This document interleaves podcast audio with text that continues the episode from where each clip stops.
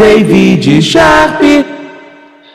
Opa, muito boa noite a você ligado aqui na Rádio Web Total. Tá começando mais um programa Debate Bola Total, programa que debate tudo sobre o que mais importante aconteceu no futebol e no futebol carioca, sendo que hoje não vai ser só futebol carioca não, como em outros dias, mas hoje especialmente falaremos aí da maior polêmica do dia, da semana, provavelmente, que é essa questão da Copa América, que foi cancelada na Argentina, já tinha sido cancelada na Colômbia ontem, definitivamente ou hoje, foi ontem. Ontem de noite, cancelada na Argentina, a Argentina vetou a Copa América, o governo argentino vetou, e agora vai ser no Brasil, apesar de que recebemos notícias de que não estaria confirmado 100% ainda, confirmada a realização dessa Copa América no Brasil, mas tem muita coisa para a gente falar, claro.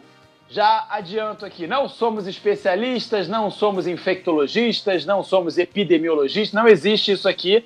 Só que a gente tem que seguir o bom senso, né? Óbvio, em relação a todos os fatos, as, as notícias e, claro, é, é, vamos falar a verdade, a coerência, né? E tem muita gente gritando, aí tem um esperneio, um, um tititi, tem um mimimi, na verdade, gigantesco, gente aí batendo pezinho, que a gente vai discutir se realmente é para tanto ou se não é, se é em relação às vidas ou se não é tanto por aí. E a gente está falando, claro, em relação aos profissionais, aos comunicadores da Rede Globo, da TV Globo e todo o seu grupo Globo que hoje estão aí fazendo realmente um salseiro em relação a esse acontecimento, em relação à aceitação do Brasil, parcialmente, não sei se com 100%, da Copa América 2021.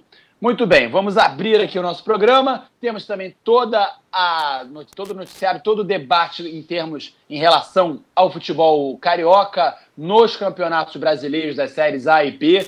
Flamengo e Fluminense estrearam pela Série A e foram bem, inclusive o Fluminense empatando fora de casa, poderia ter vencido o São Paulo. Flamengo venceu o Palmeiras por 1 a 0, um jogo bom ali, um jogo de bom nível entre dois dos maiores times do Brasil na atualidade, já há alguns anos.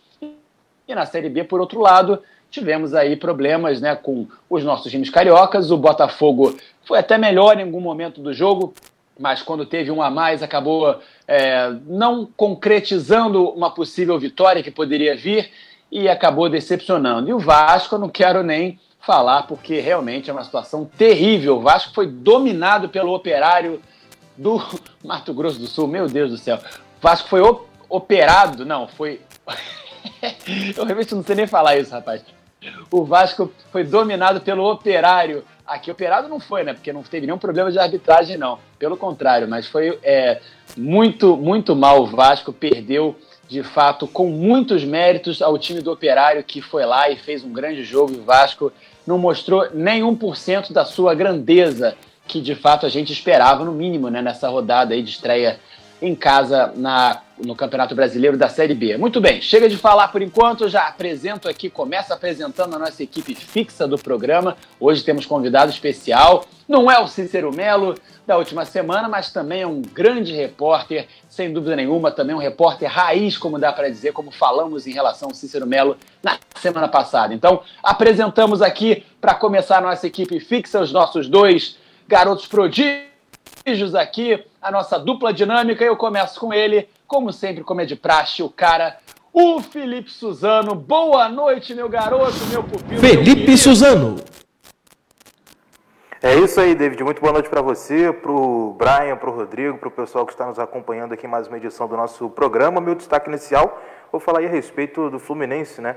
Que no último sábado conseguiu empatar jogando fora de casa contra o São Paulo, né? O atual campeão paulista. Fluminense que jogou no Morumbi e como você falou, né, evidentemente aí é, pôde vencer, né, teve chances claras reais de vencer essa partida. O Nenê inclusive perdeu um pênalti, mérito só o Thiago Volpe, não só pela defesa do pênalti, mas também por outras defesas, outras intervenções que ele fez no decorrer da partida que foram importantes né, para salvar ali a meta São Paulina de um gol do Fluminense. A equipe tricolor que realmente jogou muito bem, estreando aí Podemos dizer sim com o pé direito, né? Podemos dizer com o pé direito porque empatar fora de casa, ainda mais com a equipe da grandeza do São Paulo, né? O São Paulo que é um dos postulantes ao título, então é sim de, de, de se considerar.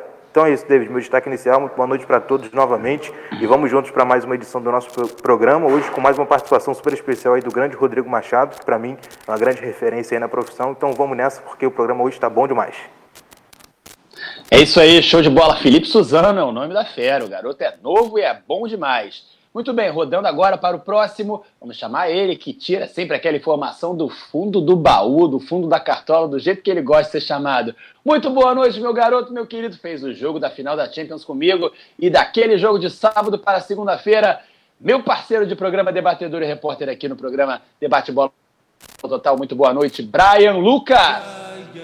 Lucas. É isso aí, David. Jogaço sábado, grande final de Champions League, que o Chelsea se sagrou campeão, né? E, David, a informação é que você já até falou um pouco, é a... o governo não confirmou a, a, a, Copa América ainda no Brasil. O ministro da Casa Civil, Luiz é, Eduardo Ramos, afirmou nessa segunda que não está confirmado, mas que ele vai fazer todos os esforços necessários para realizar a Copa América. É, a decisão deve ocorrer nessa terça-feira entre as condições do governo está a vacinação de todos os atletas. É, e a Comebol vai ter que se responsabilizar por isso. E também saiu a informação hoje que o presidente do Flamengo, Rodolfo Landim, estaria disposto a pedir a paralisação do Campeonato Brasileiro por causa da, da Copa América, que o Flamengo ia se prejudicar bastante com convocação de muitos jogadores. Viu essa, David? essa eu já esperava, né? Mas não vi assim, não cheguei a ver de fato, não. Mas me conta, me conta que eu tô curioso. O, o, depois que teve essa informação, né, que o, a Copa América seria no Brasil, foi aquele babo fafá, aquela, aquela história toda que a gente viu durante o dia inteiro. E o Flamengo já estava bastante, não posso falar revoltado, mas incomodado com a perca de seus jogadores. É, teve até né, o Rodrigo Caio, que também foi convocado, a gente vai falar sobre isso. E depois que descobri que a Copa América ia ser no Brasil, o, o Flamengo ia ser bastante prejudicado por, por essas percas de jogadores. Então, o treinador, o presidente do Flamengo, que já discutimos muito isso aqui no programa, e sempre tenta ali alguma coisa pro lado dele, e dessa vez tentou essa, dele. Mais uma, né? Mais uma para conta aí, que já é vasta, já é cumprida, já é, enfim, já é, já é realmente longa essa conta aí do Landim e os seus Blue Cats, como diria tantas vezes tentando chamar atenção e tentando, com uma grande dose de soberba, ser realmente diferente, aí fazer diferente, se achar mais importante do que o resto da turma. Então, bom destaque inicial, Brian, sempre tirando aquela informação do fundo da cartola, como realmente merece aí o seu jargão, que por acaso, sem querer, eu acabei criando. Muito bem, agora a gente apresenta ele, que é o cara, hein? Esse aí, sinceramente, meus dois pupilos, Brian e Felipe Suzano, que vocês são muito bons, têm uma carreira inteira pela frente, mas são novos ainda, que me perdoem, apesar de ser, serem grandes repórteres também, já mesmo com a pouca idade. Mas esse, cara, é simplesmente, na minha curta ainda carreira de narrador esportivo, é sem dúvida nenhuma o maior repórter, o melhor repórter com quem eu já trabalhei, melhor ponta, né, repórter, fazendo as reportagens com quem eu já trabalhei. Então, quero dar meu boa noite e meu Grande prazer aqui de estar com ele, de receber ele aqui no nosso programa, de recebê-lo aqui no nosso programa. Muito boa noite, tem até vinheta, rapaz. Solta aí, grande PC. Rodrigo Machado. É a maior vinheta. Rodrigo Machado. Merece, merece até uma terceira vez. Boa noite, Rodrigo. Que bom estar com você aqui. Boa noite, David. Obrigado pelas palavras aí. Boa noite para você, boa noite para o Felipe, boa noite para o Brian, né? o Paulo César Rabelo, mais uma vez falando aqui nessa rádio, Rádio Web Total, Rádio Grande Rio, né? Eu estive fazendo alguns jogos na rádio aqui recentemente e, claro, como sempre, clima muito agradável, né? Tive vários companheiros aí que também trabalharam nessa mesma rádio no início de carreira, né? E falando aqui para essa grande audiência da Rádio Web Total, e só complementando a informação do Brian, né? Já teve essa reunião aí entre CBF e Flamengo, né? Terminou, inclusive, agora há pouco. E foi lá o BAP, né? E também o Landim, presidente do Flamengo, conversar com o Walter Feldman e também com o Rogério Caboclo, que é o presidente da CBF. E eles garantiram aos mandatários do Flamengo o seguinte: teremos jogos do Campeonato Brasileiro durante a Copa América. É isso. Só que é, algumas sugestões ao presidente da CBF e classificaram a reunião como agradável. Então, essa é a informação de momento. Teremos jogos do Campeonato Brasileiro no decorrer da Copa América, sendo ela realizada no Brasil. A gente não sabe ainda se isso vai passar, né? Mas por enquanto, né, que temos de informação é que teremos sim Copa América no Brasil. É claro que o prefeito do Rio de Janeiro já se manifestou dizendo que vai consultar os órgãos locais para saber se, se a gente vai ter ou não jogos no Maracanã. Recife também já se manifestou contrário à participação da Copa América aqui no Brasil. Fato é que essa é informação de momento. Também vou destacar aqui um pouco sobre o Gerson, que pode ser vendido amanhã. Gerson, né, o Coringa do Flamengo, pode ter aí a saída dele decretada do Mengão amanhã.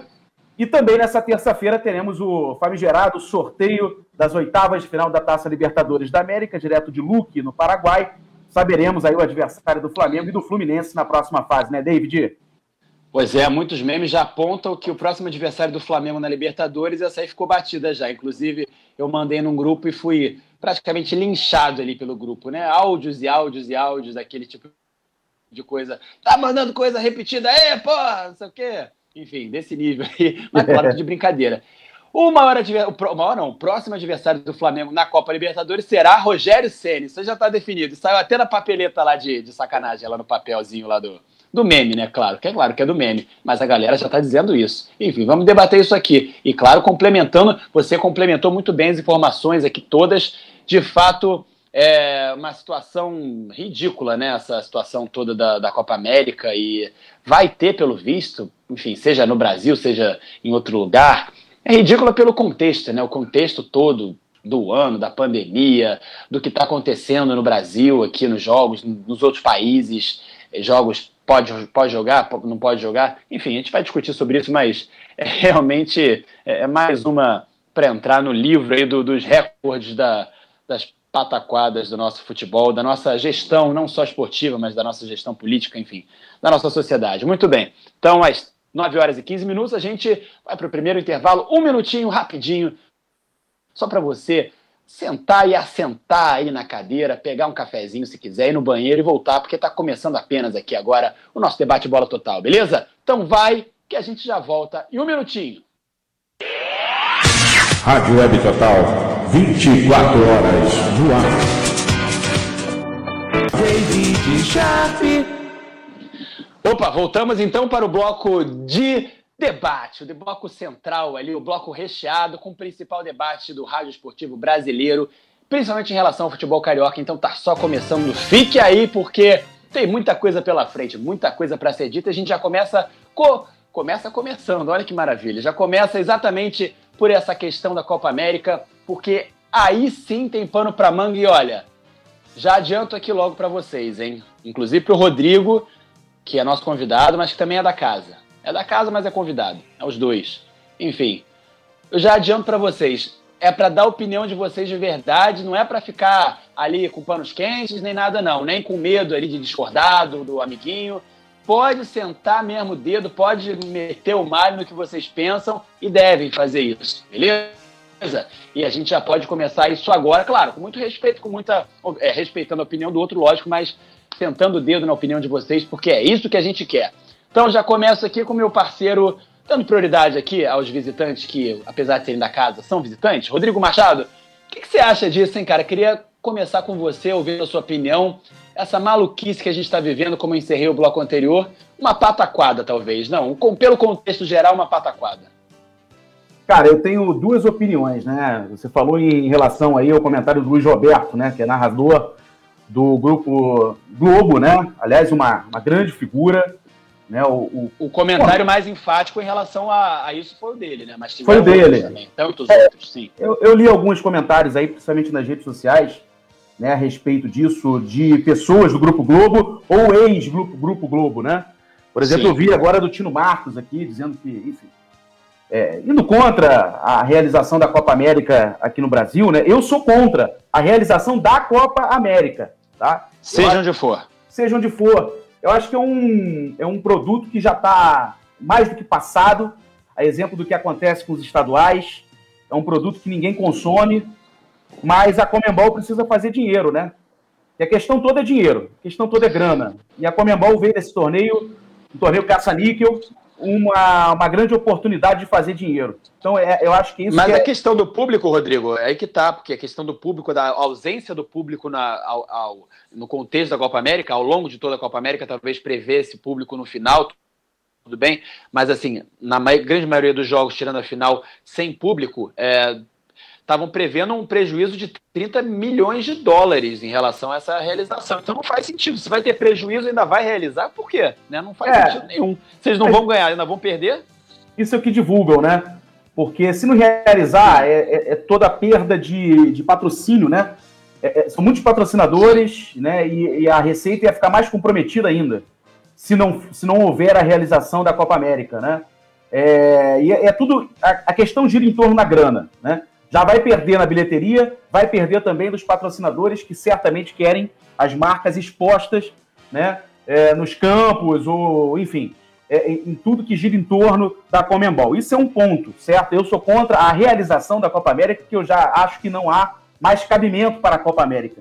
Incha o calendário, né, os clubes ficam aí, como a gente já debateu aqui, é, chateados porque perdem seus jogadores, o Flamengo vai perder aí uma gama de jogadores, né? Para a Copa América, certamente. Você vê aí que o Thiago Silva se machucou, agora vem o Rodrigo Caio, convocado para as eliminatórias. Né? Mas aí, batendo nessa tecla das eliminatórias, se o Grupo Globo está tão preocupado aí com a realização da Copa América, por que ele não vai contra as eliminatórias? Porque eles detêm o direito das eliminatórias. Pois é. E a Copa América está no SBT. É. Né? A Copa América foi comprada pelo Silvio Santos, pelo grupo do SBT. E aí, por isso que eles estão batendo na Copa América, não é a respeito do vírus. Né? Então, Exatamente. eu acho muito muita incoerência, muita incoerência do senhor Luiz Roberto, que eu gosto muito. Eu já tive alguns contatos com ele, acho que você também já teve, mas eu já tive vários Sim. contatos com, com o Luiz Roberto. Sempre foi um cara muito simpático, é zero estrela, é um cara que realmente tá aí para né, dar um, um, um, um chega para lá nesse pessoal que se acha uma estrela, e às vezes não é nada, pois né? é. não é nada na TV, não é nada em lugar nenhum mas se acha. o meu padrasto, o meu padrasto, que é carnavalesco, você sabe disso, o Mauro Quintais, que é carnavalesco já há 30, mais, é um quase grande. 40 anos. Sim, é. Nunca foi campeão, mas assim, sempre chegou nas grandes escolas, né? Sempre chegou lá nos finalmente, mas acabou nunca sendo campeão, mas isso é outra história. Ele adora o Luiz Roberto, ele fala que o Luiz Roberto é uma pessoa super querida, entendeu? Eles se dão bem, enfim, sempre são cordiais quando se encontram e bom, ele pode falar porque ele conhece mais, tem mais contato do que eu, por exemplo, né? Ele pelo meio do carnaval, o Roberto já já transmitiu carnaval, já trabalhou com carnaval, enfim. É só um, um exemplo para corroborar aí o que você está dizendo. É, então, enfim, é, é, uma grande figura, uma grande pessoa, mas ele não pode é, depreciar um produto como a Copa América e exaltar outro que é semelhante, como eliminatórias da Copa do Mundo. Teremos jogo na sexta-feira do Brasil, e ele hoje estava fazendo campanha para o jogo do Brasil. Estava lá, ah, vai ter, Brasil Equador, né? Vai ter Brasil Equador, vai ter, vai ter a, a, as eliminatórias da Copa do Mundo. Que sensacional, que legal. Pô, então ele não está preocupado com o vírus. Com todo respeito também ao pessoal que é mais à esquerda, né? Você não pode falar que está preocupado com a aglomeração e num domingo aglomerar, entendeu? Houve aglomeração, inclusive a própria TV Globo ontem divulgou na Avenida Paulista, na Presidente Vargas, no Rio de Janeiro, no Nordeste, teve aglomeração. Então, assim, não, não é preocupação com o vírus, é tudo política, é tudo dinheiro, e é exatamente isso que está envolvendo nesse momento a realização da Copa América né, e a realização das eliminatórias. Aí vão dizer assim: ah, mas a Copa América, como eu disse aqui, não é um torneio importante e a eliminatórias é um torneio importante, mas a preocupação que está sendo debatido é o vírus, é a, a nova cepa que chegou aí, a cepa indiana, que já está no Brasil, é, é a proliferação né, de, de, de, novas cepas, não só a indiana, né? Não somente a indiana. Então, assim, eu acho. O Brasil já, se mani já manifestou várias, né? Várias cepas, várias, várias variantes né, do vírus. É, várias variantes também é ótimo. É, assim, eu acho assim. Tá, ok, não, não pode ter Copa América aqui? Ok. Eu também concordo que não tem. Não teria motivo para uma Copa América no Brasil. Mas aí tem que parar campeonato brasileiro, tem que parar Libertadores da América. Ninguém tá falando nada da Libertadores. Pô, o Flamengo jogou contra o Vélez Sácio na quinta-feira agora. Na, aliás, foi, foi na quinta, né? Na quinta da semana passada. O Vélez já tem três jogadores infectados com a Covid. Três jogadores. Ninguém falou nada. Não veja esse alarde todo. O River jogou com metade do elenco aí contra o Fluminense. Né? Antes jogou sem ninguém, jogou com um volante, que é o Enzo Pérez, gol, pô. Exato, então, para completar, querendo a pelada. Fica, pega no gol ali para completar. E tava machucado ainda. Ele só jogou no gol porque ele tava machucado. Mas é, o pessoal, o pessoal fala muito pouco. Ah, Comembol, não sei o quê. E se surpreende com a atitude da Comembol, né? Surpreende que a Comembol não vai desistir do torneio. Então, se o Brasil não é, é, garantir a realização aqui da Copa América, eles vão procurar outro caminho. Eles vão para os Estados Unidos, tem lá meio mundo já vacinado, vão para Dubai, vão tentar fazer o torneio de qualquer maneira. Porque o que eu falei Exato. aqui, os patrocinadores estão ali buzinando. Eles não querem né, que o torneio não ocorra. Eles querem que haja o torneio esse ano. Precisa disso. E a Comembol precisa de dinheiro. São os acordos comerciais, né? Que muitas vezes valem mais do que, como diria Silvio Santos, barras de ouro que valem mais do que dinheiro, né? Mais ou menos isso. Ô, David, eu, eu trabalhei com. fui repórter do Garotinho, né? José Carlos Araújo. Sim, sabemos e, disso. E ele falou, ele falava uma coisa que era muito engraçada, assim. Ele falou assim: olha, você pode perder qualquer coisa, um lance, um gol, uma comemoração de título, mas não pode perder comercial. Você não pode perder comercial. Você tem 17 comerciais para pagar, você tem que pagar os 17 comerciais. Então ele falava isso, né? E, e, a gente teve problemas lá, não comigo, mas com outros narradores, eles esqueciam de pagar o, o comercial e o cara, meu irmão, ele ligava e falava assim: ó, oh, não está pagando comercial. Então, o comercial é sempre importante, seja na, nos, nos, meios de comunicação, seja nos órgãos aí, na, na, nos veículos né, de comunicação, Sim. de modo geral, seja para a Comembol, seja para a CBF, seja para o Flamengo, seja para o Brasil, seja para qualquer um. Então, isso é mais Sim. importante. Pois, pois é, exatamente, é o que eu falei. Os acordos comerciais que valem mais do que qualquer questão técnica, né? Ou até realmente sanitária, porque é aquela questão, tem que cumprir os acordos, seja como for, e pelo menos para cá, né? Porque na NBA eles fizeram, para evitar o prejuízo, diminuir o prejuízo, fizeram a, a, a tal da, das bolhas, né? As tais bolhas. Aqui, a Comembol poderia ter feito uma coisa parecida no ano passado, não fez, tentou voltar a Libertadores como ela realmente é e deu surto de Covid no Flamengo, deu surto de Covid em vários times e continua sendo assim, inclusive, como a gente falou no River Plate. E como você falou do Luiz Roberto, eu lembro aqui que o Galvão Bueno, no ano, na semana passada, na segunda-feira passada, também criticou a Comembol, não só em relação à Copa América, também já, que nem sabia se ia ser no Brasil, que poderia ser no Brasil, mas criticou em relação à Libertadores, porque a Libertadores aconteceu o jogo lá na Argentina, Fluminense River, River e Fluminense, que não poderia acontecer no Campeonato Argentino, porque está suspenso, mas a Comembol, no caso, é, fez com que acontecesse o jogo, porque não teve a proibição é, do Estado, né, não teve uma proibição legal, e o Galvão Bueno criticou isso. Por acaso, também né, uma hipocrisia. Por quê? Porque a Comembol também a, a, a, Globo não tem acordo comercial, não tem, não, tem, não tem detenção dos direitos de transmissão da Libertadores, assim como na Copa América. Ou seja, por que, que a Globo não continua batendo na tecla que o brasileiro não pode acontecer, que a Copa do Brasil não pode, porque talvez ela transmita, né? Ela não vai, não vai falar mal de uma coisa que não pode acontecer, sendo que é, é o que ela tem acordo diretamente com a CBF aqui, como vazou aquele áudio lá, aquela. Áudio não, né? Entrevista lá, a, a reunião do, dos presidentes dos clubes com o presidente lá, o. Da CBF, o, como é que é? O Caboclo, Rogério, Rogério Caboclo. Rogério Caboclo, exato. É, então, bom, é aquilo, evidenciou claramente, por mais que um Casagrande da vida, outros, ah, não pode ter futebol, não sei o que e tal, mas assim, o Caboclo foi lá e colocou na mesa, né? Colocou no ventilador, melhor dizendo aqui, que evidenciou que a Globo, como parceira da CBF, é interessada que o futebol aconteça, claro, porque tá ali exatamente nesses acordos comerciais, como a gente falou. Então, é, por que, que o Galvão Bueno, o Luiz Roberto não dão esses pitis aqui né, falando do nosso futebol. Porque na Argentina, eles proibiram, no caso a AFA proibiu o campeonato argentino de continuar, e assim como aconteceu já no ano passado, que eles fizeram aquela outra liga lá do Maradona, em homenagem ao Maradona, uma liga furreca e tal, só para cumprir tabela.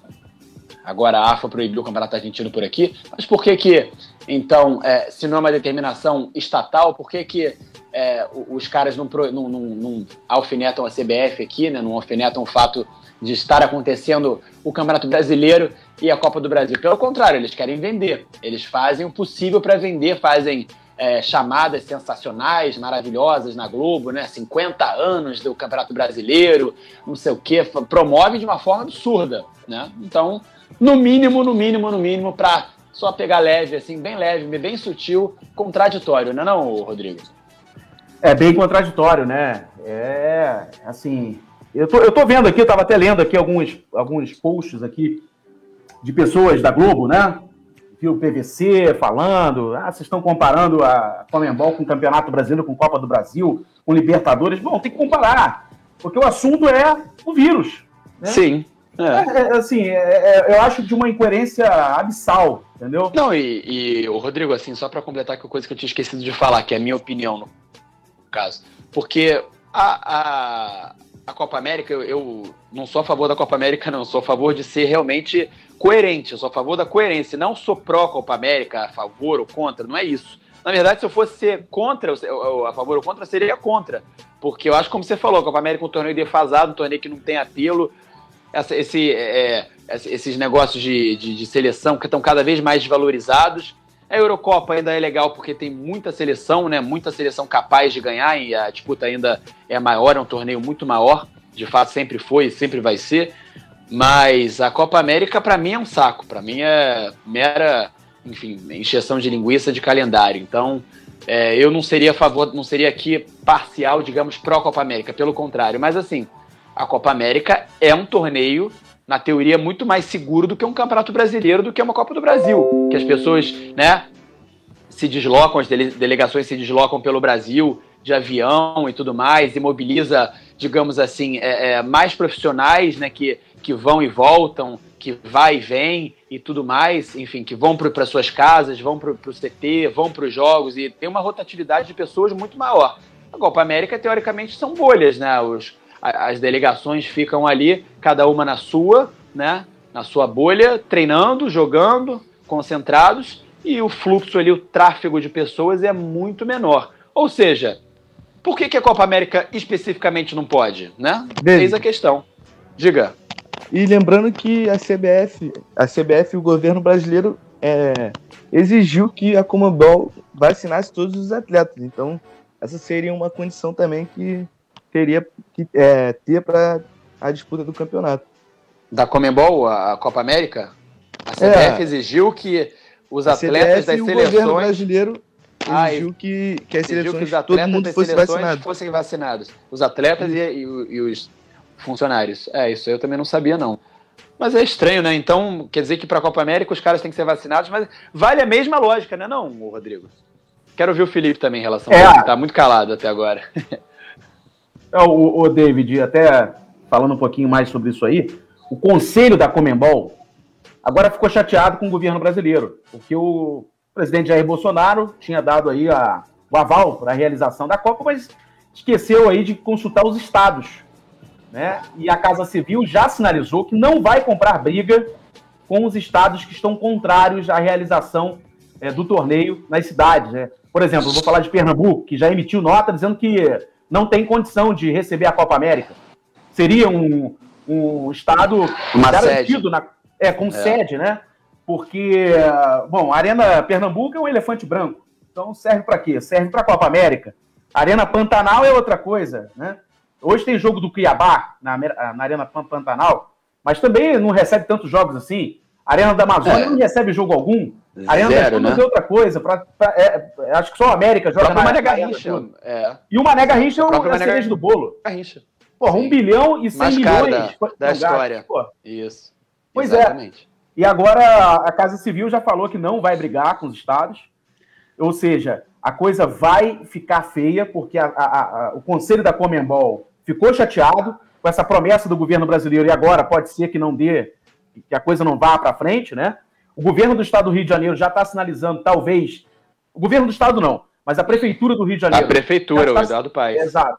É, o governo não, o governo do estado do Rio está meio que a, a, aliado ao, ao, governo federal. Ao governo federal, isso. É, é, é, mas a prefeitura do estado do Rio não. E aí parece que eles vão tentar barrar a Copa América aqui no Maracanã. Seria a cereja do, do bolo, né? A final da Copa América seria no Maracanã mas parece que a coisa não público, vai. Aí é exagerado, né? Aí é demais, né? Que nem o Flamengo querer colocar público na final do Carioca, para mim vale o mesmo princípio. É exagerado, é, é over, digamos assim, no, no popular, Mas eu vou te, né? eu vou te falar usar uma expressão estrangeira.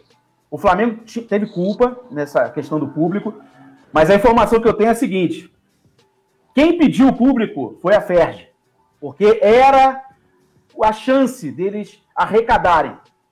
Então a FER já estava tentando, antes do primeiro jogo da decisão, colocar pelo menos 30% da capacidade no Maracanã para o Flamengo e para o Fluminense. Fluminense a tentativa era nos dois jogos, né? A exato. Era nos dois jogos. Dois jogos. Porque era a chance deles faturarem.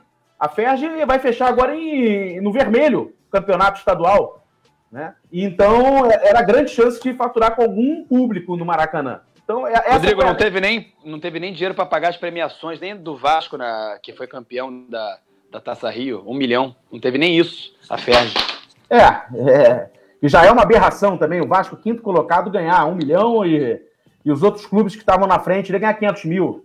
É uma coisa assim que não tem cabimento, né? A, anunciar que vai presentear ao terceiro e ao quarto colocado com 500 mil reais e o quinto colocado com um milhão. Não, se, não, se contar lá em Portugal, eu vou preso, cara. Entendeu? Porque, porra, não tem condição. É, e aí não tem pro Flamengo também, tem pro Fluminense. Ou seja, um campeonato também manchado e e, e, agora vamos ver o que, que vai acontecer. Acho que terça-feira a gente vai ter uma nova rodada de, de reuniões aí para saber se teremos ou não a Copa América aqui. Pois é, e você, você citou, não, só para complementar a informação aqui do Rodrigo, que ele falou em relação aos estados, que tem que concordar, claro, eles têm que concordar, tem que ser adeptos né, a isso, é, é, é aquele, é aquela matriz, né, aquela informação, aquela, aquela questão matriz que foi lá atrás, no começo da pandemia, lá no começo do ano passado, que dura até hoje, está batendo na, na tecla em N questões, né, que é exatamente a, a, questão da determinação do STF, o entendimento do STF de que os municípios, né, os prefeitos com os municípios e os governadores com os estados teriam e tiveram e têm autonomia né, própria ele para fazerem as suas próprias políticas, tomarem suas próprias decisões de lockdown, de não lockdown, de restrição, de não restrição, de funciona isso, funciona aquilo, do que que funciona, do que que pode, do que que não pode. E aí, o presidente Jair Bolsonaro, gênio, vai cravar um negócio que ele sabe que ele não tem poder. Ou será que ele esqueceu? Como é que pode? Uma coisa tão importante que diz exatamente direito é, em respeito a ele, né? Complicado. Exatamente, David. Já dando aqui minha opinião a respeito desse assunto também. Felipe, está muito calado, hein, Felipe? Vamos falar, vamos falar que quero te vamos, ouvir, Felipe. Vamos sim, com certeza. Eu concordo muito aí com a colocação que o Rodrigo fez, né? Na minha opinião também, é, a Copa América não deveria ser realizada. Eu até hoje não entendi. Se alguém até puder me explicar em relação a isso, por que, que a Copa América parou de ser realizada só em, de 4 em 4 anos, né? Porque a gente já teve em 2019, por que, que tem que ter de novo? Não era antigamente de 4 em 4 anos? Isso é uma, um, um, ponto de interrogação que, que, não entra na minha cabeça até hoje. Né? Então, Quer que eu responda esse já ou você... Pode falar, pode falar, por favor. Então, a, a questão é a seguinte, é, a ideia da Comembol era igualar a UEFA, ou seja, botar a Copa América nos mesmos anos da Eurocopa, entendeu? Nossa, então seria para acontecer... Que... Genial com J, né? Seria... Genial com J seria para acontecer no ano passado, mas como ano passado não pôde, por causa aí sim do começo da pandemia, do lockdown generalizado em tudo que é lugar, que aí era novidade o vírus, apesar de agora ter, temos muito mais, infelizmente, muito mais mortes por dia né, do que na época, mas então não teve no ano passado, então passou para esse ano. Assim como a Olimpíada também era para ter tido no, no ano passado e vai ser esse ano. Ou seja, basicamente isso. Não, isso aí eu Por isso sei. teve que... 2019 e aí 2020, no caso, é, 20, que passou para 21 e agora Exatamente. 4, 4 anos. Isso, igual as Olimpíadas, né? As Olimpíadas também seriam realizadas em 2020 e aí foram é, é, é, remarcadas, né? Podemos dizer assim, postergadas para o ano seguinte. Não, tudo Isso. bem. Agora, dando a minha opinião a respeito desse assunto, também sou terminantemente contra a realização da Copa América. Também acho um produto passado, obsoleto, ultrapassado e que não chama a atenção de ninguém. Né? Ah, as seleções realmente per perderam cada vez mais a credibilidade, o apelo, como o próprio David e o Rodrigo também frisaram. Né? E eu também não, não, não é uma coisa que me chama a atenção, que eu, que eu gosto, que eu paro para assistir. Né? Realmente perdeu muito, muito mesmo o apelo ali. E o, a questão também do Brasil. Né? O André Henning fez um tweet, eu não costumo concordar muito com as colocações do André Henning, mas nessa eu concordo. Né? Ele botou o seguinte: a Comebol não conseguiu na, na Colômbia por conta da, da, do, da crise política né, que está ocorrendo lá há algumas semanas, não conseguiu na Argentina por conta do, do avanço da pandemia, né, que está bem menor do que aqui no Brasil, o número de mortes e também de casos. E proporcionalmente está maior, né? Mas proporcionalmente Não, não estou tá dizendo em números, estou dizendo em números. Número, em números, em números, números gerais também Ex claro, Exato. A números, deles é isso, isso, um isso, aí. da nossa. Tudo bem. É, e aí... Uh, poxa, acabei perdendo o fio da meada. Perdão, Mas aí, interrompi. Você falou em relação a, ao adiamento que não pôde isso, ser isso. lá na, não, na Colômbia, o tweet, o tweet do o tweet do André, do André ele falou isso, ele falou que a Comebol procurou um trouxa né, para sediar essa, essa Copa América, essa, essa fatídica edição da Copa América, que, na minha opinião, se for realizado, vai, ser, vai entrar para a história como um, algo ridículo. Né? E aí o Brasil aceitou né, rapidamente, recebeu aí o e-mail, aceitou rapidamente, diferentemente do que fizeram com a Pfizer, né, quando foi oferecido aí as vacinas, né, assim como fizeram com, com os Estados Unidos com Israel, o, o Brasil demorou um bom tempo para responder, mas na Comebol, né, até estranhei, foi bem rápido e, e aceitou de cara e está aí essa pataquada, como você mesmo falou, David. Mas eu também me coloco aqui, é, me posiciono contra a realização da Copa América, seja onde for. Até Israel também se colocou à disposição para receber o campeonato, né, a competição, mas eu acho que seria também uma coisa, sei lá, muito sem sentido, entendeu? É, eu acho que é uma. Eu entendo, claro, o discurso aí, o tweet do André Henning, porque é o que muita gente falou, virou meio que um senso comum, digamos assim. Mas assim, não é tão simples, né? Porque o Brasil tem estrutura e tem tamanho e tem estádios de proporções aí de Copa, padrão FIFA, digamos assim, capazes de sediar esse evento. A gente já sabe disso. Já teve até o know-how de 2019, que foi a sede também, né? Ou seja, foi 2019 no Brasil, agora vai ser, se for 2021 também no Brasil.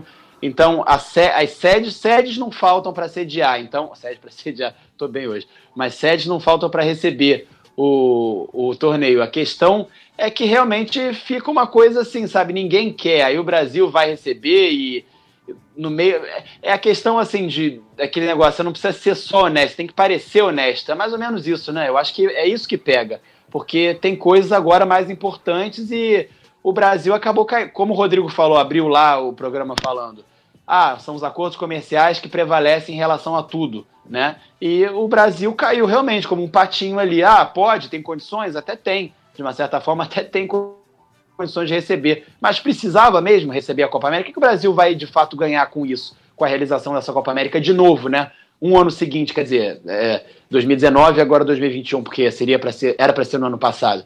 Então é complicado mesmo, é uma questão que tem várias interpretações, não é tão simples, como o tal tweet do André Henning, mas tem várias interpretações e a, a base não está errada, né? A base, o começo ali, pelo menos a, a ponta do iceberg não está errada. O Brasil realmente caiu que nem um patinho, não foi não, Felipe? Ah, com certeza, David, com certeza. Como eu falei, não costumo concordar com o André, mas dessa vez, né, tudo bem, também concordo com o que você falou e que ele falou de uma maneira bem superficial, né? Tem muitas outras coisas atrás, por trás disso, né? Não, não é uma coisa tão simples, não é tão simples, mas né, realmente eu acho que o Brasil poderia ter negado isso aí, receber, né, até por conta do, do, agravamento da pandemia, que não para, né, David? Não para, o número de mortes diárias sempre está aumentando. E, e, e vamos então, falar. Poxa, é complicado.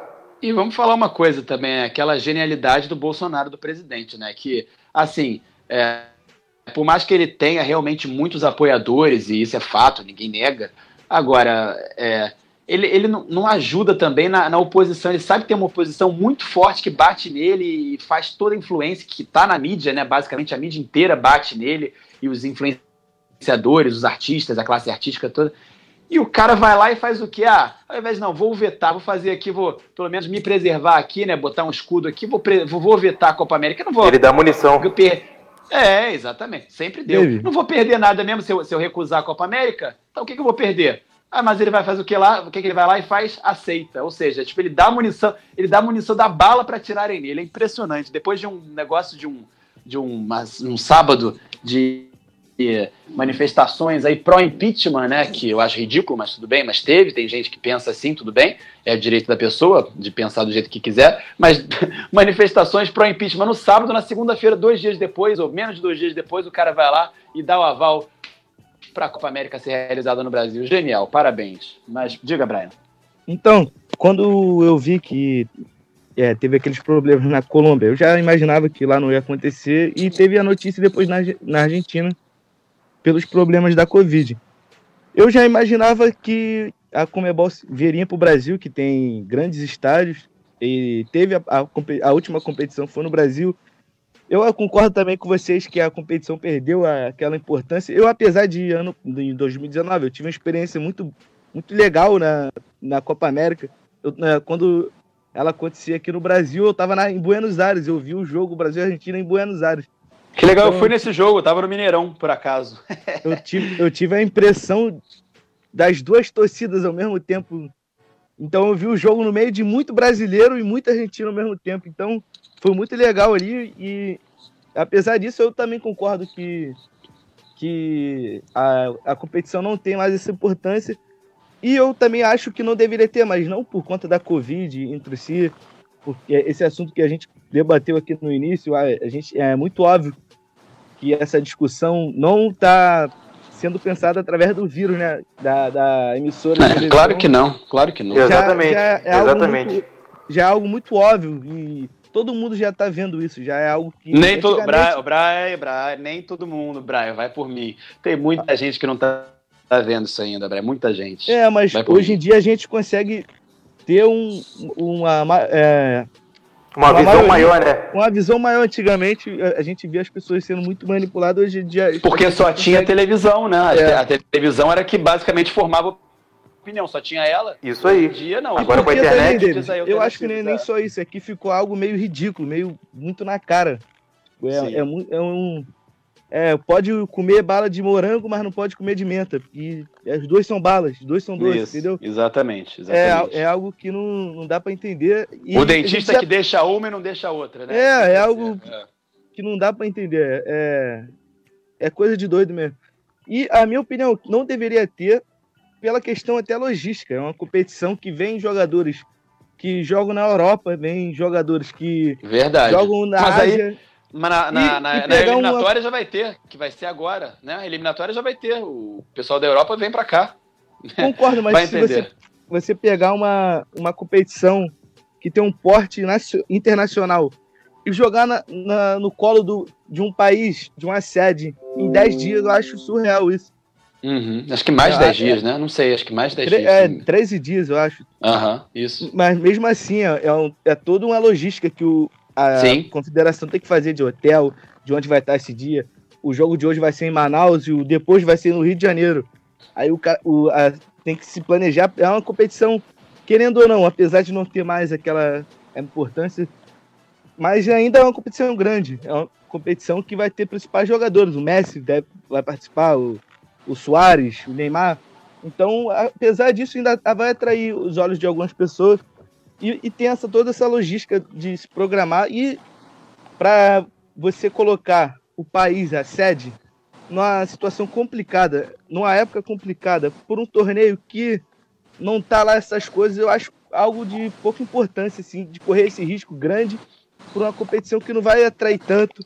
E, a, e, e já vai ter esse prejuízo também, mas ficou um pouco óbvio, né, que a, a Comembol, se não for aqui, ela vai correr atrás de outro lugar, porque querendo ou não, é como o Rodrigo falou, hoje em dia, nesse rumo assim, nesse meio, vale muito o, a pessoa, é, a, pessoa que, como que eu posso falar, é...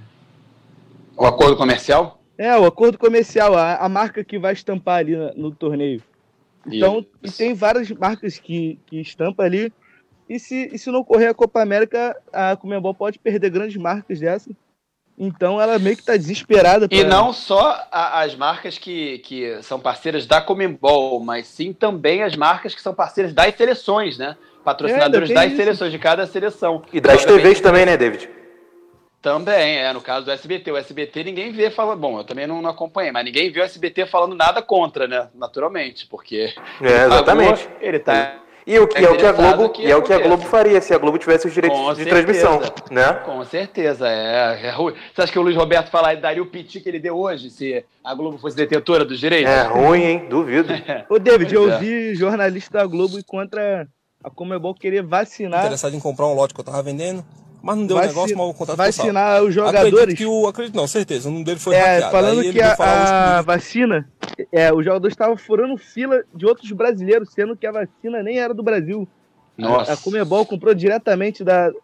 Da, da fornecedora, né? Do laboratório, é. É, e eu vi um jornalista da, do Grupo Globo falando que os brasileiros estavam furando fila do, de outros brasileiros, sendo que a, a vacina não era do Brasil. Então, é complicado, né? A gente, a gente vê essas opiniões vindo da, da principal emissora. Mas a minha opinião é essa. Eu acho que por questão de logística não deveria ocorrer essa Copa América dele. E eu vou fazer um contraponto aqui. Rodrigo, não sei se você tem mais alguma coisa a acrescentar ou se a gente já pode passar aí o disco. O que, que você acha? Fala para mim. Não, já pode passar. Pode? Então vou fazer um contraponto interessante aqui. Exatamente é, é interessante porque é, é muito contraditório, né? Por isso o contraponto, mas um contraponto mesmo. Que é o seguinte: é, a Globo fala esse absurdo todo, né, de não poder ser é, realizada aqui a Copa América, de ser um absurdo, de ser um escárnio, de ser um crime, de ser um, um, um genocídio, né? Só falta dizer isso. Mas olha só, é, foi legal pra caramba, né? Se tratando de transmissão esportiva, ver de novo um jogo um grande jogo ser transmitido pela Globo num domingo às quatro horas da tarde, né? Porque Verdade. de fato a gente a gente tava aí com essa carência, o Carioca sendo transmitido pela Record e pelo pay-per-view lá do, do, dos times cariocas. O, a, a Libertadores pelo SBT e a gente sabe que não tem a mesma qualidade. Você vê, você vê a diferença exatamente quando você. Ainda mais quando a Globo volta, né? Primeiro jogo assim, não sei o quê. É, parece que tem uma motivação, tem um engajamento, tem uma, uma tentativa aí de, de uma mobilização seria a palavra mais um certa. Empenho, né? É, o um empenho maior de fazer um grande espetáculo. Realmente, a transmissão do Luiz Roberto, e não só o Luiz Roberto narrando, mas toda ali a equipe. Da, o bólido. Todo, to, é, todo o staff da Globo realmente mostra que está muito, muito à frente, né, Rodrigo, das outras emissoras em relação à transmissão, né? Putz, grilo. Não tem, não tem comparação, né? É, basta ver o que. É, a comparação foi o Campeonato Brasileiro, né? É, até o jogo de câmera, até, enfim, tudo que envolve a transmissão do Campeonato Brasileiro em comparação à Libertadores da América no, no, SBT. E nem acho a transmissão do SBT tão ruim assim. Agora da Record, cara, bateu todos os recordes. Foi um negócio assim abominável. É, foi um negócio assim que é, não dava para entender, cara. Que tanta narração. É, vou até fazer uma cornetada aqui comentarista de arbitragem também, lamentável. Da, o Gutenberg, Gutenberg. Gutenberg de Paula Fonseca, o atleta do, do Vasco, o atleta do Flamengo, o atleta do Fluminense, o atleta Deve do ser boa gente, deve ser boa gente, mas... Ele parece enfim, ser boa gente mesmo. É. Pois é, mas, cara, foi bem, foi bem ruim mesmo. O SBT eu não tô achando tão ruim, mas não é a mesma coisa, né? Você não tem aquele clima de Libertadores, né? aquela abertura legal que a Globo fazia. Nossa, é, eu tô achando, não... Rodrigo, eu tô, perdão discordar de você, mas eu tô achando bem ruim. Tanto narrador quanto Léo Moura de comentarista, nossa, eu tô achando muito fraco, muito é, fraco mesmo. Eu tô eu vendo na Fox ou na Comembol, sinceramente, no, no SBT eu não consigo ver. Para mim é muito triste ver no SBT. Eu, eu, eu, eu, acompanhei a transmissão, eu não sei se foi do Fluminense, não lembro. Porque do Flamengo eu faço transmissão, né? Então, ah, aí é eu, verdade. Eu não tenho é esse, esse, essa, essa comparação para fazer com o Léo Moura, não vejo, mas tem o Mauro César Pereira, que é um cara que eu respeito mas demais. O, pois é, Agora, mas o Fluminense, pouco, poucos jogos foram transmitidos do Fluminense na, na, na, na, na é, SBT, né? A maioria se, foi do Flamengo. Não sei se foi. Mas o Fluminense foi o último só contra o River, se não me engano, foi o último contra o River e talvez mais um. Mas a maioria, a grande maioria foi do Flamengo. Ou de o outros times. Foi contra o Barranquilha. Foi contra o Barranquilha no, no Maraca também. Também, né? Então, então foi isso. Foram poucos. Eu não sei nem quem fez, quem fez, porque eu não vejo no SBT. Eu vejo em outra na emissora fechada. É, de fato, é, assim, a Fox é bem, bem melhor, né? Tem, do Flamengo, por exemplo, tem um monstro, um cara que eu trabalhei com ele que, que é sensacional, para mim um dos melhores hoje aí, que é o João, João Guilherme. Guilherme. João Guilherme, que é Flamengo, muito Flamengo, né? Muito Flamengo. Inclusive na Libertadores de 2019, foi ele que propôs aquele segundo canal só do Flamengo. Até achei foi um pouco ali, uma falta de senso over, da emissora. Foi um pouco over, né? Foi um pouco over. É, porque foi, pô, ele fez isso no Flamengo e Internacional e depois no Flamengo e Grêmio. Então Sim. São, são dois confrontos contra brasileiros. Aí quando Brasileiro, exatamente. É. É. E aí no Flamengo e River teve a transmissão 1 e a transmissão 2. A transmissão 2 rubro-negra e a transmissão 1, né, com Edmundo, com, com Prieto, com Prieto, né? Enfim, mas o João Guilherme Isso é um desde as quartas de final, é verdade. E eles bem clubistas, né? Foi, foi, ficou, pegou meio mal também, eu achei. Pegou também. mal, mas assim, foi uma transmissão muito legal. Eu acompanhei depois as, as narrações, né, para comparar e tal. Foi, foi bem bacana. Não, com certeza. Mas a, essa história mesmo do, da, das transmissões na Globo não, não, fazem nem não tem nem comparação realmente com em relação à TV aberta com, com o que a gente tem visto. E olha que eu gosto do Lucas Pereira, eu sempre falo isso, eu gosto dele narrando, acho ele um bom narrador, Mas assim, a gente pega não só a equipe que faz a transmissão, né, o narrador, os repórteres, ou o repórter, o comentarista, os comentaristas, se contar o de arbitragem também, mas como você falou, até a, a escolha das imagens, o posicionamento das câmeras, né, no caso ali do, dos escanteios, uma câmera horrorosa, todo mundo falou mal daquela câmera que ficava ali na posição da bandeirinha de escanteio, coisa horrível, não dava profundidade nenhuma, visibilidade nenhuma do lance ali real, ou seja, muito, muito fraco mesmo de quem parece que ainda não tem esse know-how, não tem o chamado padrão Globo de qualidade nesse caso. A gente fala brincando muitas vezes, mas nesse caso é padrão Globo para padrão FIFA, né? Para falar outra comparação aí, outro, outro meme, digamos assim, recente da Copa e do estádio e tudo mais. Mas então, realmente é, é diferente. Rodrigo Machado, para a gente fazer a transição aqui finalmente desse assunto, mudar aqui para o nosso futebol carioca no, nos campeonatos nacionais, aí Séries A, B, Copa do Brasil e até Libertadores, por que não? É, queria te perguntar uma coisa aqui, muito, muito amiga minha pergunta, hein? mas que você fique à vontade para responder como você quiser. É uma curiosidade minha. Como é que é, Gustavo? Oh, ixi, Maria. Aqui, ó, dei a resposta antes da. De, de, anunciei antes da, da, da hora. Como é que é, Rodrigo Machado? Como é que é fazer você um repórter raiz, que eu considero você um repórter clássico de postura, né? O, o, eu comento isso com o Felipe, né? O, né, Felipe? Eu falo, pô, o Rodrigo é um baita repórter e o Felipe toda hora fala. E eu faço é, né? Exatamente. O Felipe fala com firme, né? Pô, o Rodrigo é, é muito grande para pra Roquete Pinto. O Rodrigo é, tinha que estar numa na emissora mais top possível, porque ele realmente é muito bom e, e, eu sempre concordo que eu realmente, eu que botei essa pilha e, e vice-versa, né? E ele também, agora parte até dele falando de, de você. Aí eu te pergunto, eu enrolei para perguntar fiz essa, esse enunciado todo para perguntar o seguinte: como é que é, Rodrigo? Como é que é fazer a ponta, fazer reportagem com Gustavo Henrique dando choque narrando?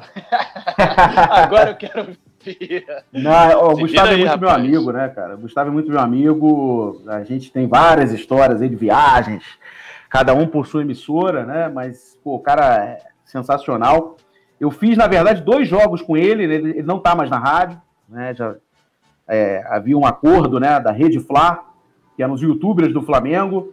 Eles, enfim, fizeram lá um pagamento e, e na gestão anterior da rádio, eles concordaram em fazer jogos do Flamengo. Então era, era assim, eu não, não gostava tanto porque tornava uma transmissão completamente clubista, né? E quando eu entrei na rádio, eu estava fazendo Vasco, hoje em dia só faço Flamengo, mas estava fazendo Vasco, que foi o clube que eu mais cobri na vida, né? E, e aí eu fiz uma transmissão lá do Flamengo contra o Vasco. E, cara, eu mandei no privado para ele. Eu falei, porra, tenta ser um pouco menos clubista. Tem o Vasco do outro lado. O Flamengo ganhou esse jogo, foi pelo Campeonato Brasileiro ainda. Eu falei, cara, aí ele falou, porra, não é possível, porque eu tenho minha audiência, tenho meu, meus contratos. Eu falei, não, tudo bem, ok. Mas o Dando Choque é, um, é uma, uma, grande figura, né? Ele é excêntrico, ele é um pouco um também. Né? Ele é um, um personagem. Que, é, um amigo nosso que é muito amigo dele fala: aquilo ali é um personagem, aquilo ali de fato, digamos assim, não é ele realmente, né? é um personagem que ele faz. É, é. Isso ele faz há muito tempo. nos canais. É, Exato. mas, cara, Mais agora, dia, né? No, no, canal dele. No dia a dia, ele, é, ele é muito parecido com isso. Tá? É, no dia a dia, ele é muito parecido com isso. Só que ali ele faz um personagem, ele, ele tenta pegar a audiência dele, até ferindo um pouco a ética do jornalismo, né? Fazendo algumas pataquadas, como você falou aí, é, que eu não concordo tanto, mas eu acho honesto, porque se ele está conseguindo monetizar em cima disso, é sinal de competência, né? É sinal que ele claro. tem aí, né? Ele tem, tem 500 mil seguidores no, no, Tem, tem predicados desde a época da Rádio Globo. Ele também faz apuração, né? Eu, ele tem uma fonte no Flamengo que ninguém tinha. Hoje, essa fonte fala com muita gente, mas é uma fonte desde a época da Rádio Globo. E, e, ele dava muita notícia, muito furo de reportagem, porque essa fonte é uma fonte vital dentro do Flamengo. É, em falar em fonte, daqui a pouco eu vou falar um pouco do Gerson, né? Que pode amanhã despedir-se do Flamengo, amanhã o Gerson pode estar indo embora. Rodrigo, o... só, só, desculpa te cortar, mas o Gustavo Henrique, inclusive, acabou de postar um vídeo há minutos atrás dizendo que o Gerson já está vendido. É, ele já está vendido, né? Mas é, por que, que eu falei amanhã? Porque a coisa não está sacramentada, não está assinada ainda. Mas ele está vendido. O jurídico do Flamengo, inclusive, já, já acionou aí o jurídico do Olympique de Marselha. As partes parece que se entenderam. Né? É bom lembrar aqui, não sei se já quer que eu emende nesse assunto, se vai ser assunto para o próximo bloco, não sei como é que vai ser. Mas. Não, pode, é, pode emendar, vamos lá. Vamos é, é, é, só para situar o torcedor do Flamengo no seguinte: o Olympique de Marseille ofereceu um contrato de quatro anos para pagar ao Flamengo a quantia é, acordada, que seria aí de algo em torno de 30 milhões de euros. Tá? O Flamengo queria 35 milhões. Essa foi a primeira pedida. Com a projeção mas... para o futuro, né? Caso ele venha a ser usado, vendido, revendido, aquelas coisas todas de metas. Os aditivos, né? né? Bate, os aditivos de metas, exatamente. Inclusive, a, o grande impasse que eu, que eu saiba, inclusive, eu até. Eu acho que até, se não me engano, vi isso num vídeo do, do, do Choque, do Gustavo Henrique. Foi aquela questão do Flamengo querer 15%, 10 a 15% de manutenção lá do, dos direitos econômicos do, do Gerson e o Olympique não queria deixar nada com o Flamengo. Era mais ou menos, ou queria deixar 5%, ou seja, eles estavam discordando em relação a isso. É, agora eles falam, eles falam em torno de metas, né?